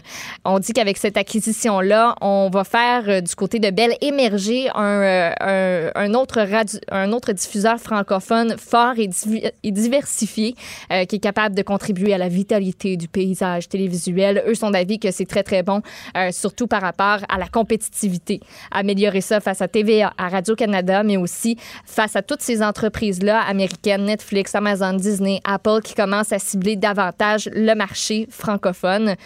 Donc, Québécois, tu l'as dit, qui est pas trop d'accord euh, avec ça. On déplore le fait que la transaction Ça favoriserait la concentration des médias aux mains d'un seul joueur dominant. Ça contribuerait à la création d'un monopole canadien. On a Bell qui possède 30 stations de télévision à travers le Canada, 109 stations de radio et plus de 200 sites web. OK. Euh... T'as fini ça sec, Alex tu sais, quand tu sens que ça gratte, là, je fais pas le choix. Ce qui est drôle, en, attends, en radio, là, faut que tu, les gens, ils entendent pas ça, mais faut que tu danses un peu, tu sais. Faut que tu connaisses ton partenaire, tu sais quand il a fini son move, puis t'embarques, puis c'est ça qui assure une certaine fluidité. Fait que moi, je sais quand tu finis une nouvelle, puis là, tu sais, j'embarque, mais là, tu m'as coupé ça, t'as breaké sec. Il m'en restait, mais je me suis dit, ah, c'est pas trop important, faut que je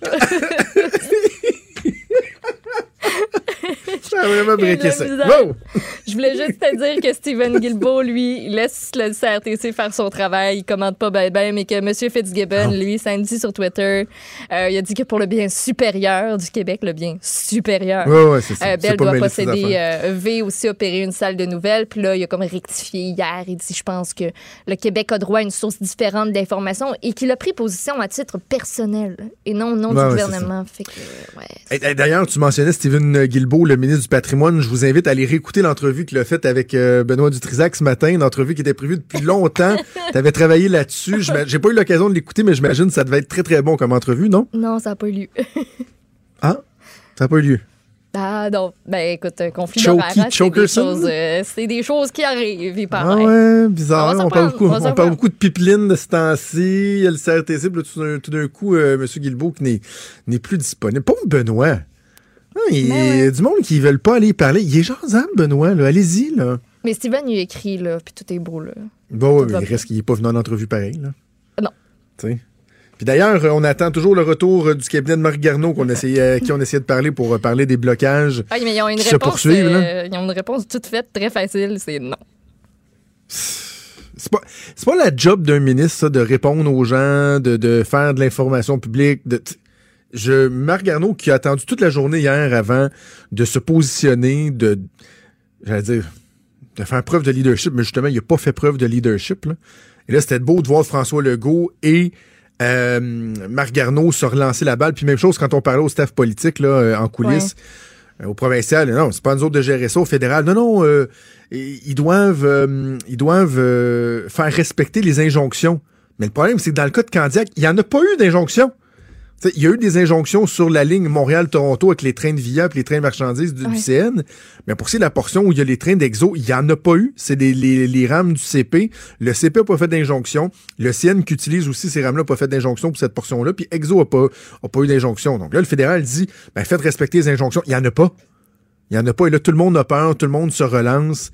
Euh, on, en a, on en a un peu marre de ça. Puis évidemment, ben, personne n'ose aller, euh, euh, ose aller intervenir parce qu'on parle des mois, qu'on a les traumatismes de la crise d'Oka en 90, mais en même temps, le commun des mortels, il dit Ouais, mais là, qui c'est qui pense à moi là-dedans qui veut aller travailler? Là? Je veux juste aller travailler. Peux-tu aller travailler? Ça, personne euh, ne s'en soucie. Bref, c'est rien pour aider aux, aux relations entre, euh, entre les Québécois en général euh, et euh, les Premières Nations. On va terminer nos nouvelles en parlant d'un incident dans le monde du sport qui a, euh, qui a terrorisé bien, bien, bien des gens. C'est le défenseur des Blues de Saint-Louis, Jay Bowmister, qui a été euh, victime d'un malaise cardiaque hier sur le banc des joueurs. Oui, et tu me surprends. Je pensais que tu voulais que je te parle de la manif contre le tramway. Oh non. Mais peut-être Oh, tantôt. peut-être tantôt. Ben oui, au match des Blues, je sais pas si tu as regardé les images. Je les ai vus Mais une moi, fois, vite, vite, je- mais c'est, on se sent pas bien. j'ai- filé les jambes molles, Colin, de le voir. Là. Tu le vois vraiment, il est sur le banc des joueurs. C'est euh, pendant un arrêt de jeu, en première période. Il semblait sur le point de s'emparer d'une bouteille d'eau. Puis tu le vois, là, oups, ça cante vers le bas, cette affaire-là. Puis directement, tu vois, là, il y y a deux, trois joueurs qui sont très près. C'était pendant un arrêt de jeu.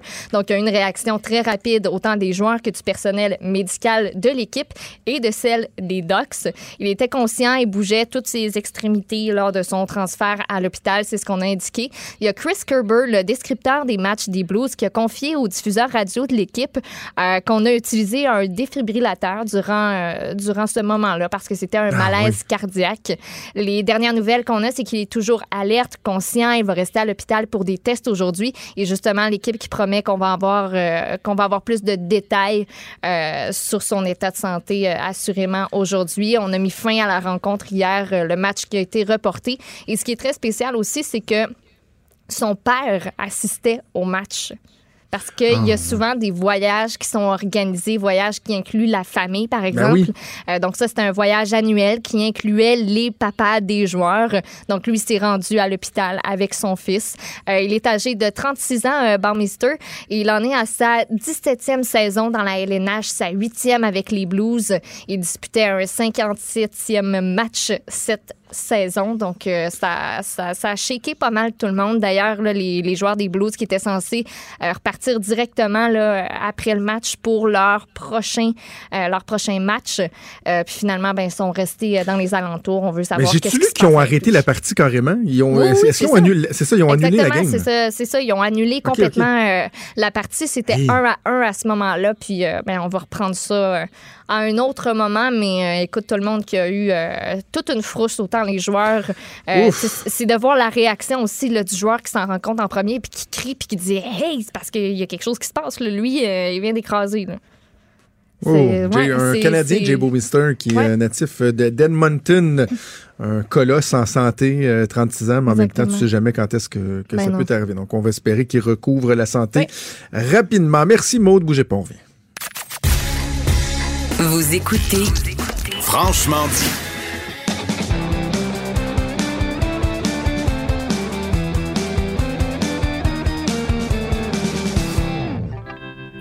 Chronique disque dur avec Stéphane Plante. Salut, Stéphane. Salut Jonathan.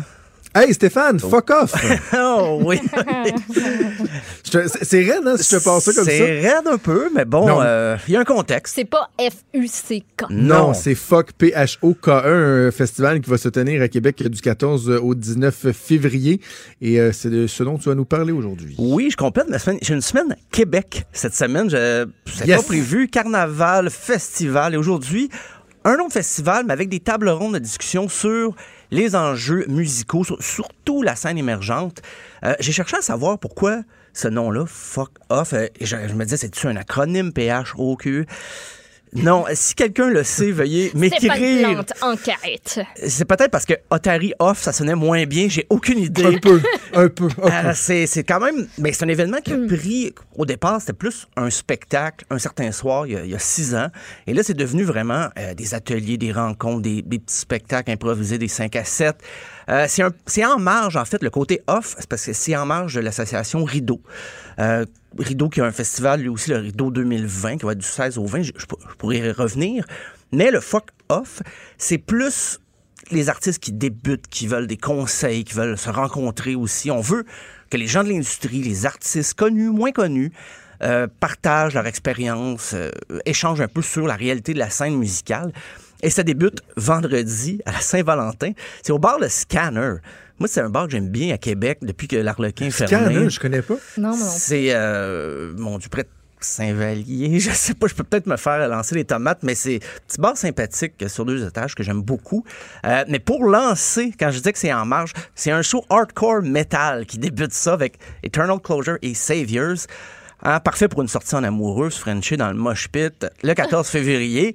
Le 15, euh, au Maelstrom Saint-Roch, c'est le groupe Mort Rose. Et moi, je me disais, pourquoi il s'appelle Mort Rose? Mais quand je l'ai verbalisé, j'ai fait, ah, il y a un jeu de mots, Mort Rose. Mais tout ce temps-là, je voyais, le- je me demandais si c'était une référence à quoi, mais c'est un jeu de mots, bien sûr. Euh, mélange pop très 60s. On va écouter un extrait, justement, de leur dernier album.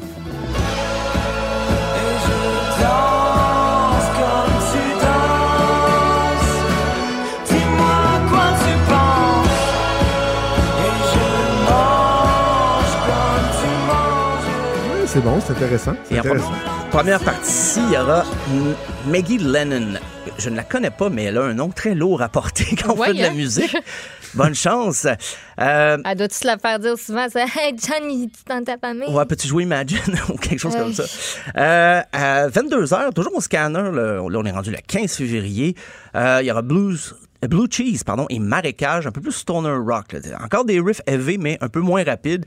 Euh, et c'est le 16 février, donc le dimanche, que le côté plus business va prendre de va prendre de l'essor parce qu'il y aura des les premières soirées étaient surtout les deux premières c'était très musical mais là il y aura euh, un petit cocktail d'ouverture mais il y a des spectacles quand même aussi donc à 22 heures c'est euh, du rock psychédélique. Je reste une soirée très. euh, des sonorités là, qui rappellent un peu la fin des années 60, mais il y aura des groupes comme Gros Soleil, Population 2, Double Date with That et Uburu. Et tout ça, deux des lettres collées, le UUBB, UURRUU. Enfin. Hey, ça, ça en ajoute un autre à ton palmarès. De parce qu'il y avait. Fudge et Oudou aussi. euh, je- ouais, je commence à les collectionner.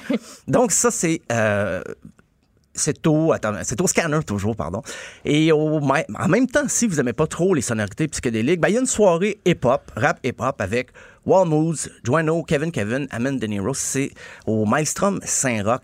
Et le lundi, on tombe dans les choses sérieuses avec la, la série je dirais, de table ronde, messe basse, on appelle ça comme ça. Euh, les intervenants sont appelés justement à discuter des enjeux liés à la musique. Peut-être un petit rappel aux organisateurs. On est euh, aujourd'hui, on est le 12 février. Et ça, sur le site Internet ou même sur Facebook, ça dit toujours panélistes et animateurs à, à- à venir. Donc, Oh. juste vous rappeler que c'est bientôt. Trouvez-vous des panélistes ou peut-être si vous le disponible? Veux-tu y aller? Ah, si on, peut, on peut te suggérer. si là. on m'invite, euh, ben, parce qu'il y a vraiment des bons sujets de, de, de conférences. Euh, à midi, le 17 février, donc lundi, la table ronde s'intitule Safer Space à l'affiche, sur scène et en coulisses. Comment y parvient-on? Titre un peu laborieux, mais ce qu'on veut dire, c'est qu'on veut aider les artistes les diffuseurs à faire en sorte que les salles de spectacle, les endroits pour se produire soient plus inclusifs, sécurisants. Euh, on va discuter aussi de la place des femmes euh, dans l'industrie de la musique. Un autre atelier de la journée, un peu plus tard, c'est qui a peur de Spotify? Ça, je trouve ça vraiment intéressant parce que on spécifie d'emblée qu'on veut pas critiquer euh, nécessairement Spotify. On veut juste voir comment on peut travailler avec cet outil-là, Oui. sans non plus en faire la gloire, mais c'est Mais je trouve ça intéressant parce que, dans un sens, tu quasiment pas le choix Ben, exactement. de t'adapter. Puis les artistes Ouais. qui l'ont fait et qui s'en servent, euh, je pense entre autres à Charlotte, euh, Charlotte Cardin, oui. oui. qui, elle, ça lui a permis d'aller faire des shows dans des endroits dans le monde ou encore euh, un gars de, de Québec aussi, Geoffroy. euh, qui, Ah, qui, lui, à un moment donné, a fait Hey, mon Dieu, je pogne à telle place, telle place. Ben. Je pogne au Mexique. Ça fait que ça donne comme une espèce de vitrine internationale, puis ça te permet après ça d'aller faire tes shows, de vendre des billets. Fait l'argent, je pense, se fait autrement. là. Je ne Ouais. suis pas- une grande connaisseuse, là, mais il y a moyen, je pense, de se servir de Spotify pour faire quelque chose Ben, de t'sais, il- vraiment pas pire. Il n'y a pas personne qui va euh, affirmer que les redevances de Spotify pour des artistes qui sont pas des, des superstars mondiales, euh, c'est- la ruée vers l'or. on Non, comprend que c'est pas Non. le cas. Mais maintenant, il y a une réalité, elle est là. Donc, soit tu fais avec, tu t'adaptes et tu essaies ouais. d'avoir un modèle qui va être en fonction de cette réalité-là, Mm. ou tu décides que tu résistes, tu résistes, tu résistes, puis finalement, tu manques le train. Puis malheureusement, au Québec, dans l'industrie de la musique, c'est arrivé qu'on a décidé qu'on manquait le train. Là. T'sais, donc, je trouve ça intéressant qu'on dise que Spotify, ben oui, il faudrait peut-être euh, en parler démon, puis là. comprendre que ça peut aider aussi. là. Ben c'est ça, parce que les gens confondent aussi, des fois, quand quelqu'un va dire Hey, j'ai eu un million d'écoutes sur Spotify, j'ai pas eu beaucoup d'argent, mais c'est pas un million de ventes d'albums. C'est. On peut pas compiler Ouais. ça et comparer. Parce que quand les gens achetaient des albums, mais ils écoutaient autant de fois qu'ils voulaient, mais on peut pas compiler ça nécessairement en termes sonnants, de dire hey, ben, j'ai été euh, téléchargé tant de fois, j'ai été- j'ai eu tant d'écoutes, je mérite tant d'argent. C'est ça qui est difficile un peu à cerner des Oui. fois. Mais tout ça va être discuté, donc, euh, justement, à la conférence Qui a peur de Spotify? Euh, encore des spectacles pour les 5 à 7. Il y aura Thomas Jensen, Louis Venn, Louis-Philippe Gingras. C'est au Fou Bar, c'est sur la rue Saint-Jean. Plus tard en soirée, euh, encore des groupes, parce qu'en tout et partout, il y a à peu près 100 groupes ou chanteurs qui vont se produire. Quand je disais que ça avait pris de l'ampleur, ça en est un, bon exemple. Il y a une soirée en partenariat avec Pop Montréal, euh, avec le groupe euh, Brunswick, Beat Sexu, le couleur et Sophia Bell. On va écouter d'ailleurs, tu parlais des groupes qui, avaient des fois une renommée ailleurs, s'attendaient pas. Oui. Ben, Brunswick, à cause de Spotify, peut-être, ils ont tourné en Italie parce qu'ils ont découvert qu'il y avait des fans en Italie. Alors, on va écouter la pièce La sécheresse de Brunswick.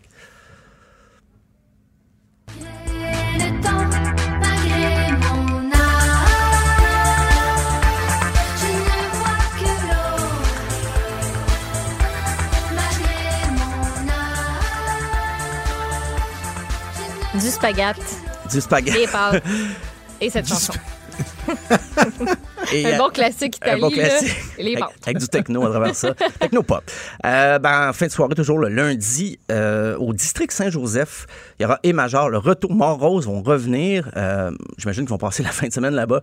Julien Derry, qui va jouer Thierry Larose. Et le 18 février, toujours dans la série euh, Les Messes basses, il y a une conférence qui s'appelle S'inspirer de la francophonie hors Québec et mobiliser notre com- communauté. Je pense que tout est dans le titre. C'est vraiment aider les groupes euh, d'ici, mais des fois entrer en contact avec des groupes peut-être en France, euh, des, groupes euh, du Manitoba, des groupes francophones ailleurs qu'au Québec. Ça peut être des, bonnes rencontres. Il a pas d'invité d'annoncer, c'est ça peut-être, comme je disais, le, petit... petit reproche pourrais faire l'organisation. Il y a des shows le matin. Il y a des matinées. Et là, quand je dis shows le matin, là, on peut penser que ça va être des spectacles d'Annie Brocoli à Chum ou euh, les petites tunes. là. Mais non, non, c'est vraiment... Il y a la série Matinée électro avec euh, McLean, Etsy et Thaïs. Si vous préférez une matinée plus acoustique, ben, il y aura Jacques Surette et le Panda au studio- Jacques Surette. Jacques Surette au studio du Grand Théâtre de Québec.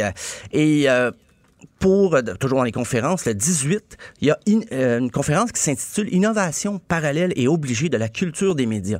Ça, c'est intéressant, surtout nous qui travaillons dans les médias, mais on trace un parallèle entre les deux mondes, comme quoi, oui, c'est dur, l'industrie de la musique est un petit peu, euh, comment dire, tassée dans le coin, mais les médias aussi, c'est difficile. Donc, il y aura des journalistes qui vont échanger avec les musiciens pour comparer leur réalité, euh, qui n'est pas nécessairement deux mondes parallèles. Souvent, les, les musiciens ben, côtoient les journalistes et vice-versa.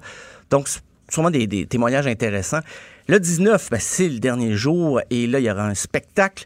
On avait eu une matinée électro, une matinée euh, plus folk, mais là, il y a une matinée électro-folk avec San James, Étienne Dufresne et Alyosha. Et en soirée, il y aura We Are Wolves, Zen Bamboo, Mehdi Cayenne. Et pour clôturer tout ça, Lydia Kepinski qui va offrir un, un spectacle pour clôturer les festivités du Fuck Off. Eh bien, le fuck-off, euh, donc, ça commence vendredi le 14 février, tu l'as dit, jusqu'au 19 février dans la région de Québec. Plein de belles petites places que tu as nommées, là, notamment le district Saint-Joseph. C'est le fun d'aller voir euh, des spectacles à cet endroit-là. C'est des petites salles, là. on peut prendre une bouchée, on peut prendre un verre.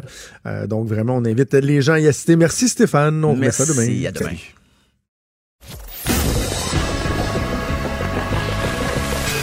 Franchement dit. Appelez ou textez au 187 Cube Radio 1877 827 2346. On est mercredi et c'est la chronique de Monde qui va nous parler du chili, mais pas de la recette. Est-ce que tu as une recette de chili? Mon chum fait une excellente. Chez nous, là, le chili, c'est mon chum qui fait ça. OK. C'est C'est quoi? très bon. J'ai jamais compris le chili. tu sais, dites-le que c'est une sauce à spag, là. Non, c'est pas une sauce à C'est une spag. sauce à spag, voyons, du chili. Oh, oh, C'est une sauce à spag avec des, des, des, des, des, des hari- des haricots. Mais non, il n'y a, pas des... il y a pas les mêmes ingrédients que dans une sauce à spag. Tu mets pas du chili en poudre dans ta sauce à spag. Tu mets... Non, non, non, ça Oh goûte que pas oui, pareil. je mets de la sauce tout. chili dans ma sauce à spag. Ben, ta sauce chili, mon cher, c'est une. Ta sauce à spag, c'est une sauce chili. Bref. Mais mon chum en fait une excellente. Hein, végé, pas végé. euh, à ce Ah que vous voulez. Lentilles, Ah, pas lentilles. bon, tu m'en apporteras une portion. euh, Un moment donné, OK, parfait. Je vais manger ça avec des pâtes, ça va être excellent.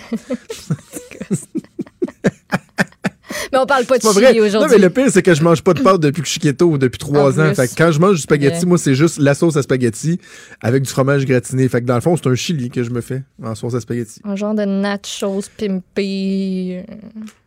Ouais, mais pas de nachos. Ouais. Juste la sauce. Mais bref, tu nous parles du Chili, l'endroit. Le pays, oui, mon Voilà. cher. Euh, parce que je suis tombée hier sur un article euh, de The Guardian. Ouais, je, je The Guardian. je Toujours bon de citer The Guardian. Guardian. Euh, mais je suis tombée là-dessus hier, puis je me suis dit, qu'un, je vais faire ma chronique là-dessus parce que en 2016, c'est quelque chose qui va venir nous rejoindre. En 2016, le Chili a mis en place les mesures les plus radicales au monde concernant la vente et la promotion, entre autres, des boissons sucrées. Tout ça, c'est entré en vigueur en 2018. Et là, il y a une étude qui vient de paraître qui donne euh, un peu le portrait de ce que ça a donné durant les deux dernières années. Ce qu'a fait le Chili, en fait, c'est qu'au lieu d'imposer une taxe sur le sucre, comme d'autres pays ont choisi de le faire, il y a beaucoup de gens euh, qui, prônent ça comme façon euh, de de diminuer cette De décourager, consommation-là. dans le fond, ouais. Exactement. Entre autres, je pense à ici à Corinne Voyer de la coalition Poids qui, Oui. euh, elle, milite pour ça depuis une dizaine d'années. Euh, le Chili a plutôt décidé d'interdire les ventes dans les écoles et on a aussi adopté un mode d'étiquetage distinctif. Et moi, ça, c'est la partie que je trouve vraiment hot. On retrouve des Et c'est étiquettes... la partie qui m'inquiète. Hey, C'est pas comme les paquets de cigarettes, j'espère. non, non, vraiment pas, ils pas pas. ils ont pas mis des photos là, de, de quelqu'un d'obèse morbide là, Non, vraiment qui est en train de souffrir d'une crise cardiaque. Genre, si tu bois trop de boissons sucrées, c'est ça qui va t'arriver. hein. Non, on n'est pas allé vers ça, mais pas, ok. pas en tout. Euh, c'est c'est une petite étiquette, en fait, c'est une espèce de logo euh, qui est noir et blanc sur les produits pour dire, hey, ce produit-là, tu dois savoir que c'est pas santé. C'est pas santé parce que c'est riche en sucre ou c'est pas santé parce que c'est riche en On a aussi une étiquette qui nous prévient euh, par rapport à au fait que c'est riche en matières grasses. Donc, les boissons sucrées, les collations malsaines, les aliments emballés, tout ça doit porter une étiquette sur le devant de l'emballage si on respecte pas les normes qui sont établies. Et c'est vraiment le premier règlement à exiger ces étiquettes-là d'avertissement sur les niveaux excessifs de sucre ou de sodium ou de matières euh, grasses. Au Royaume-Uni, on a un code de couleur sur les étiquettes, par exemple, de valeur nutritive rouge, jaune, vert. Donc, pour nous dire, et ça, euh, fais vraiment attention, trop de sel, trop de sucre. Euh, jaune, vert, on comprend que c'est ce qui, euh, ce qui tend vers les, les, les portions, les proportions les, les plus respectables.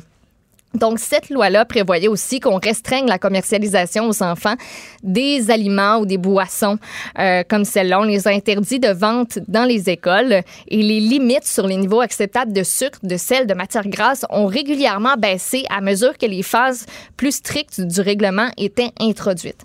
Donc, quand ça va faire deux ans, donc très, très bientôt, ça va faire deux ans, on va euh, autoriser euh, une quantité de sucre dans les aliments sans étiquette d'avertissement et on va passer de 22,5 grammes pour 100 grammes à 10 grammes pour 100 grammes. C'est quand même une grosse marche. Le sel, on va passer de 800 mg à 400 mg pour 100 grammes. Donc, on y va graduellement.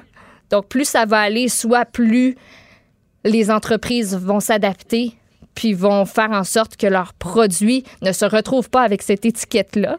Tu veux pas avoir l'étiquette pour faire tes ventes, on s'entend? Que c'est pas nécessairement la meilleure affaire si on dit aux Ouais. consommateurs, il y a ces produits-là qui ont l'étiquette, fais attention. C'est sûr qu'au bout du compte, ça va diminuer un peu tes ventes. Et lorsque tout ça est entré en vigueur, la population du Chili consommait plus de boissons sucrées par habitant que n'importe quel autre pays dans le monde. On comptait le coût de tout ça en termes d'obésité, de diabète de type 2, d'autres problèmes de santé. Il y a des chercheurs d'une université de la Caroline du Nord euh, qui ont publié hier les résultats de l'étude qu'ils ont menée. Ils ont constaté que les achats de boissons sucrées, tiens-toi bien, ont baissé de presque 25% au cours de la première phase des réformes, donc depuis Hey! un an et demi, 23,7 Mais, pour mais être c'est précis. fou, en un an et demi, là, c'est rapide. C'est capoté et pour une loi qu'on décrit comme étant la plus stricte au monde. Mais c'est pas des taxes. C'est pas une taxe. C'est ça que je trouve vraiment, vraiment intéressant, là, parce que, c'est toujours le, le, le Moses de réflexe de dire, on va taxer, on va taxer pour décourager, on va taxer. Là, eux, on dit non, non, on va être ultra restrictif, mais le but, c'est pas, je veux pas être cynique puis de dire que les taxes, c'est toujours, le but, c'est de, de- que le gouvernement se mette de l'argent dans les poches, mais ce qu'on pas de mentir, là, souvent, ça aide, là. Oui, Ah ça va décourager, mais en même temps, tu sais, oh, euh, entrée de revenus au gouvernement. Mais là, eux, on dit non, on va être restrictif sans faire de taxes et, mon Dieu, les résultats sont incroyables. là. On a comparé justement au fait, on met une taxe, on met pas de taxe ailleurs, qu'à quoi ça ressemble?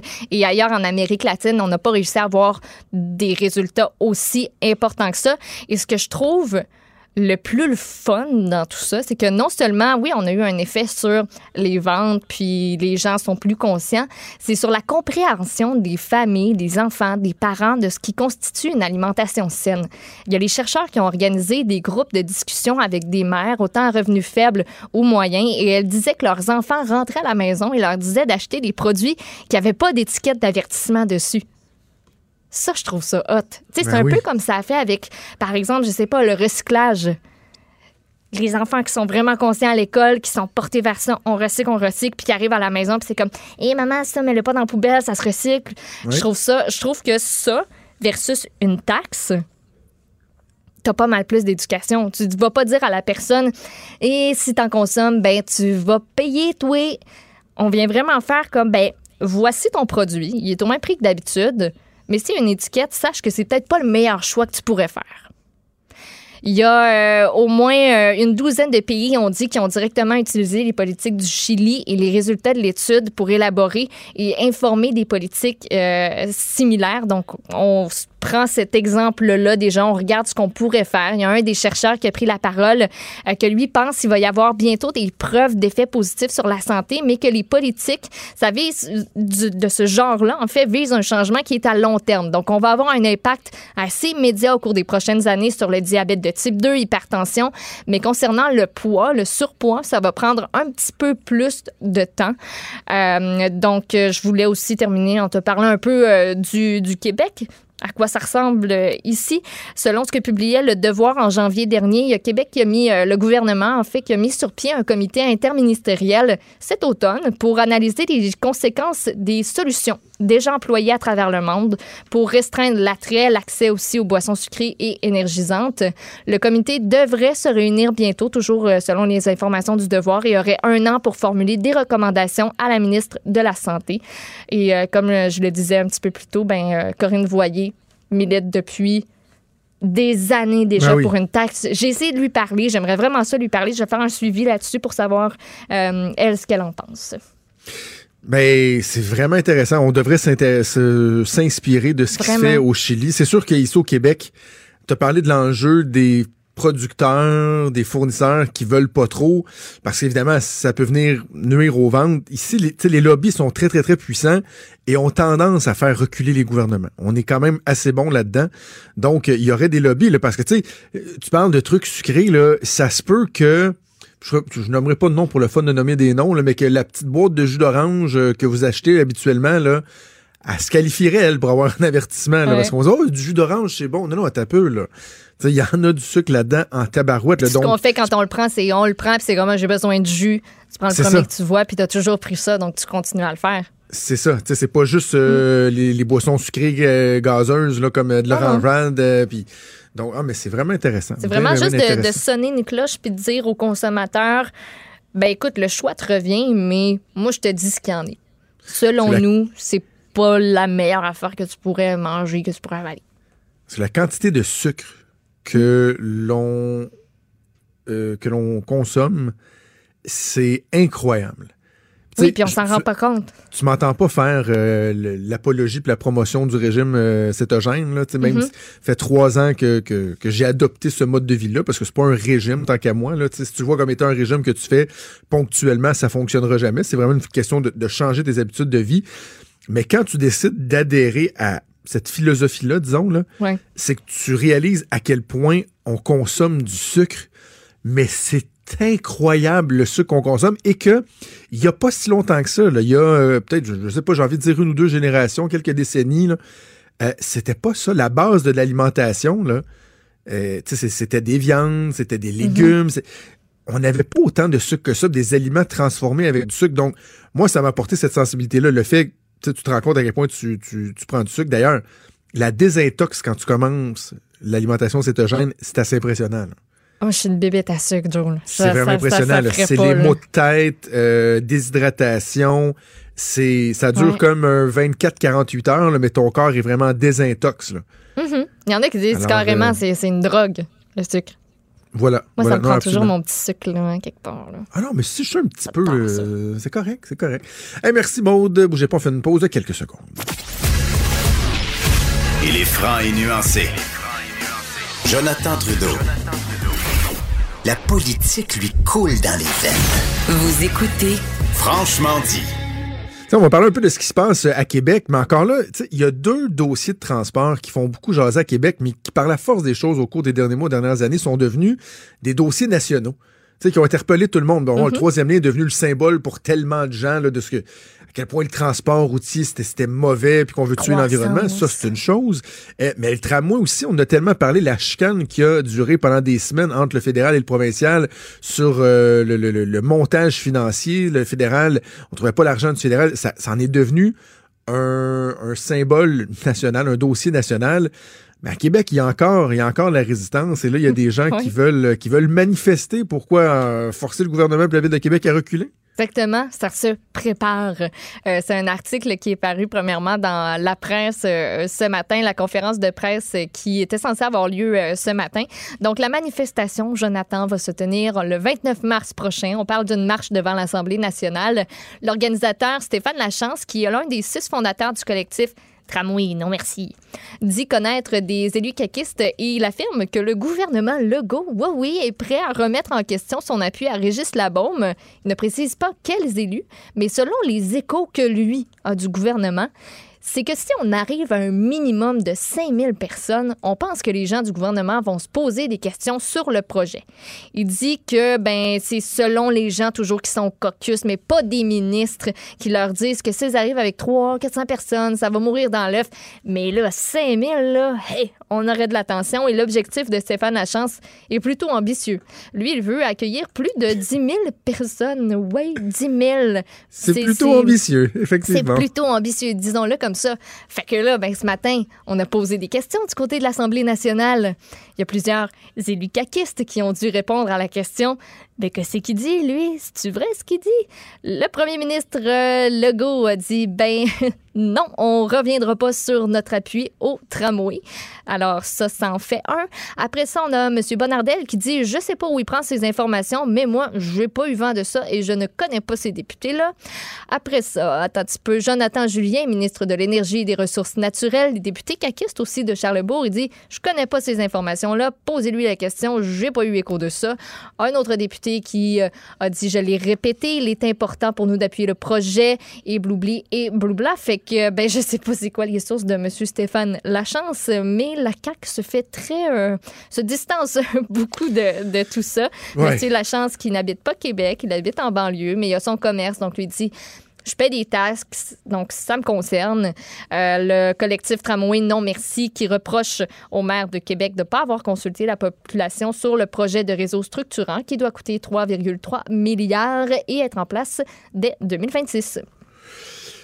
Je sais pas trop quoi penser de ça. Mais probablement sur la plus. réponse du gouvernement, par contre, là, surprenez-vous pas. Là. Mais ça, je, je verrais pas le gouvernement dire Ben écoutez, on a pensé à ça, et s'il y a bon 500, c'est pas assez, 1000. On commence à trouver qu'il y a un peu de monde? À 3000, on va se 5000, sentir un peu 5000. interpellé. À 5000, on Ah, tire sur la plug. Évidemment, ça marchera pas comme ça. Là. Ça ne marchera pas comme ça. Puis le gouvernement, il s'est engagé. Puis tu sais, Maude, j'ai été de ceux qui ont décrié la démarche avec laquelle on nous a présenté le, le projet de tramway. Euh, ça a été fait sur le coin d'une table, sur une napkin. Il n'y en avait pas été question de l'élection municipale. Puis quelques semaines, à quoi, deux, deux, je sais pas, c'était deux mois, trois mois après, oh, on nous arrive avec un projet qui est supposément ficelé avec le gouvernement du Québec. Je suis de ceux qui dénoncent le double standard. hein. On demande là, à ce que tous les processus soient respectés dans le cas du troisième lien, puis il faut pas aller trop vite. Mais dans le cas du tramway, comme c'est un projet vert, vite, vite, vite, on bulldoze, puis let's go, on on se pose pas de questions. Il y a plusieurs questions qui demeurent. Sauf qu'à un moment aussi, on peut pas juste béatement s'opposer puis dire on n'en veut pas. Puis, il faut quand même reconnaître que la ville de Québec a besoin d'une infrastructure de transport en commun. Est-ce que ce projet-là, c'est le meilleur? Est-ce qu'il est bien fait? Est-ce qu'il y a lieu de, de l'améliorer, de le revoir? Je pense qu'on peut se poser des questions. Mais, tu sais, D'aller manifester juste pour dire on veut pas de tramway, on veut pas de tramway, je sûr que c'est constructif, d'autant plus que le gouvernement a présenté un projet de loin, un projet de troisième lien qui est arrimé euh, au projet de tramway. Est-ce qu'on peut laisser les gens travailler, voir comment tout ça doit s'organiser, voir euh, les détails, les coûts, les échéanciers, puis d'aller manifester. Là? On en a fait des manifestations à Québec, là, l'école rouge, l'appel bleu, la- je sais pas. Je sais pas qu'est-ce que ça va donner euh, de plus. Je pense pas que c'est ça qui va faire euh, reculer nécessairement les gouvernements. Mais on va suivre ça ensemble. Merci Maude. Plaisir. Merci à Joanie Henry pour euh, la mise en onde, également à Véronique Morin pour la recherche. Il y a Sophie Durocher qui s'en vient avec vous. Et nous, on vous donne rendez-vous demain à 10h. Passez une excellente journée. Salut. Cette émission est maintenant disponible en podcast. Rendez-vous dans la section balado de l'application ou du site pour une écoute sur mesure en tout temps. Cube Radio, autrement dit. Et maintenant, autrement écouté.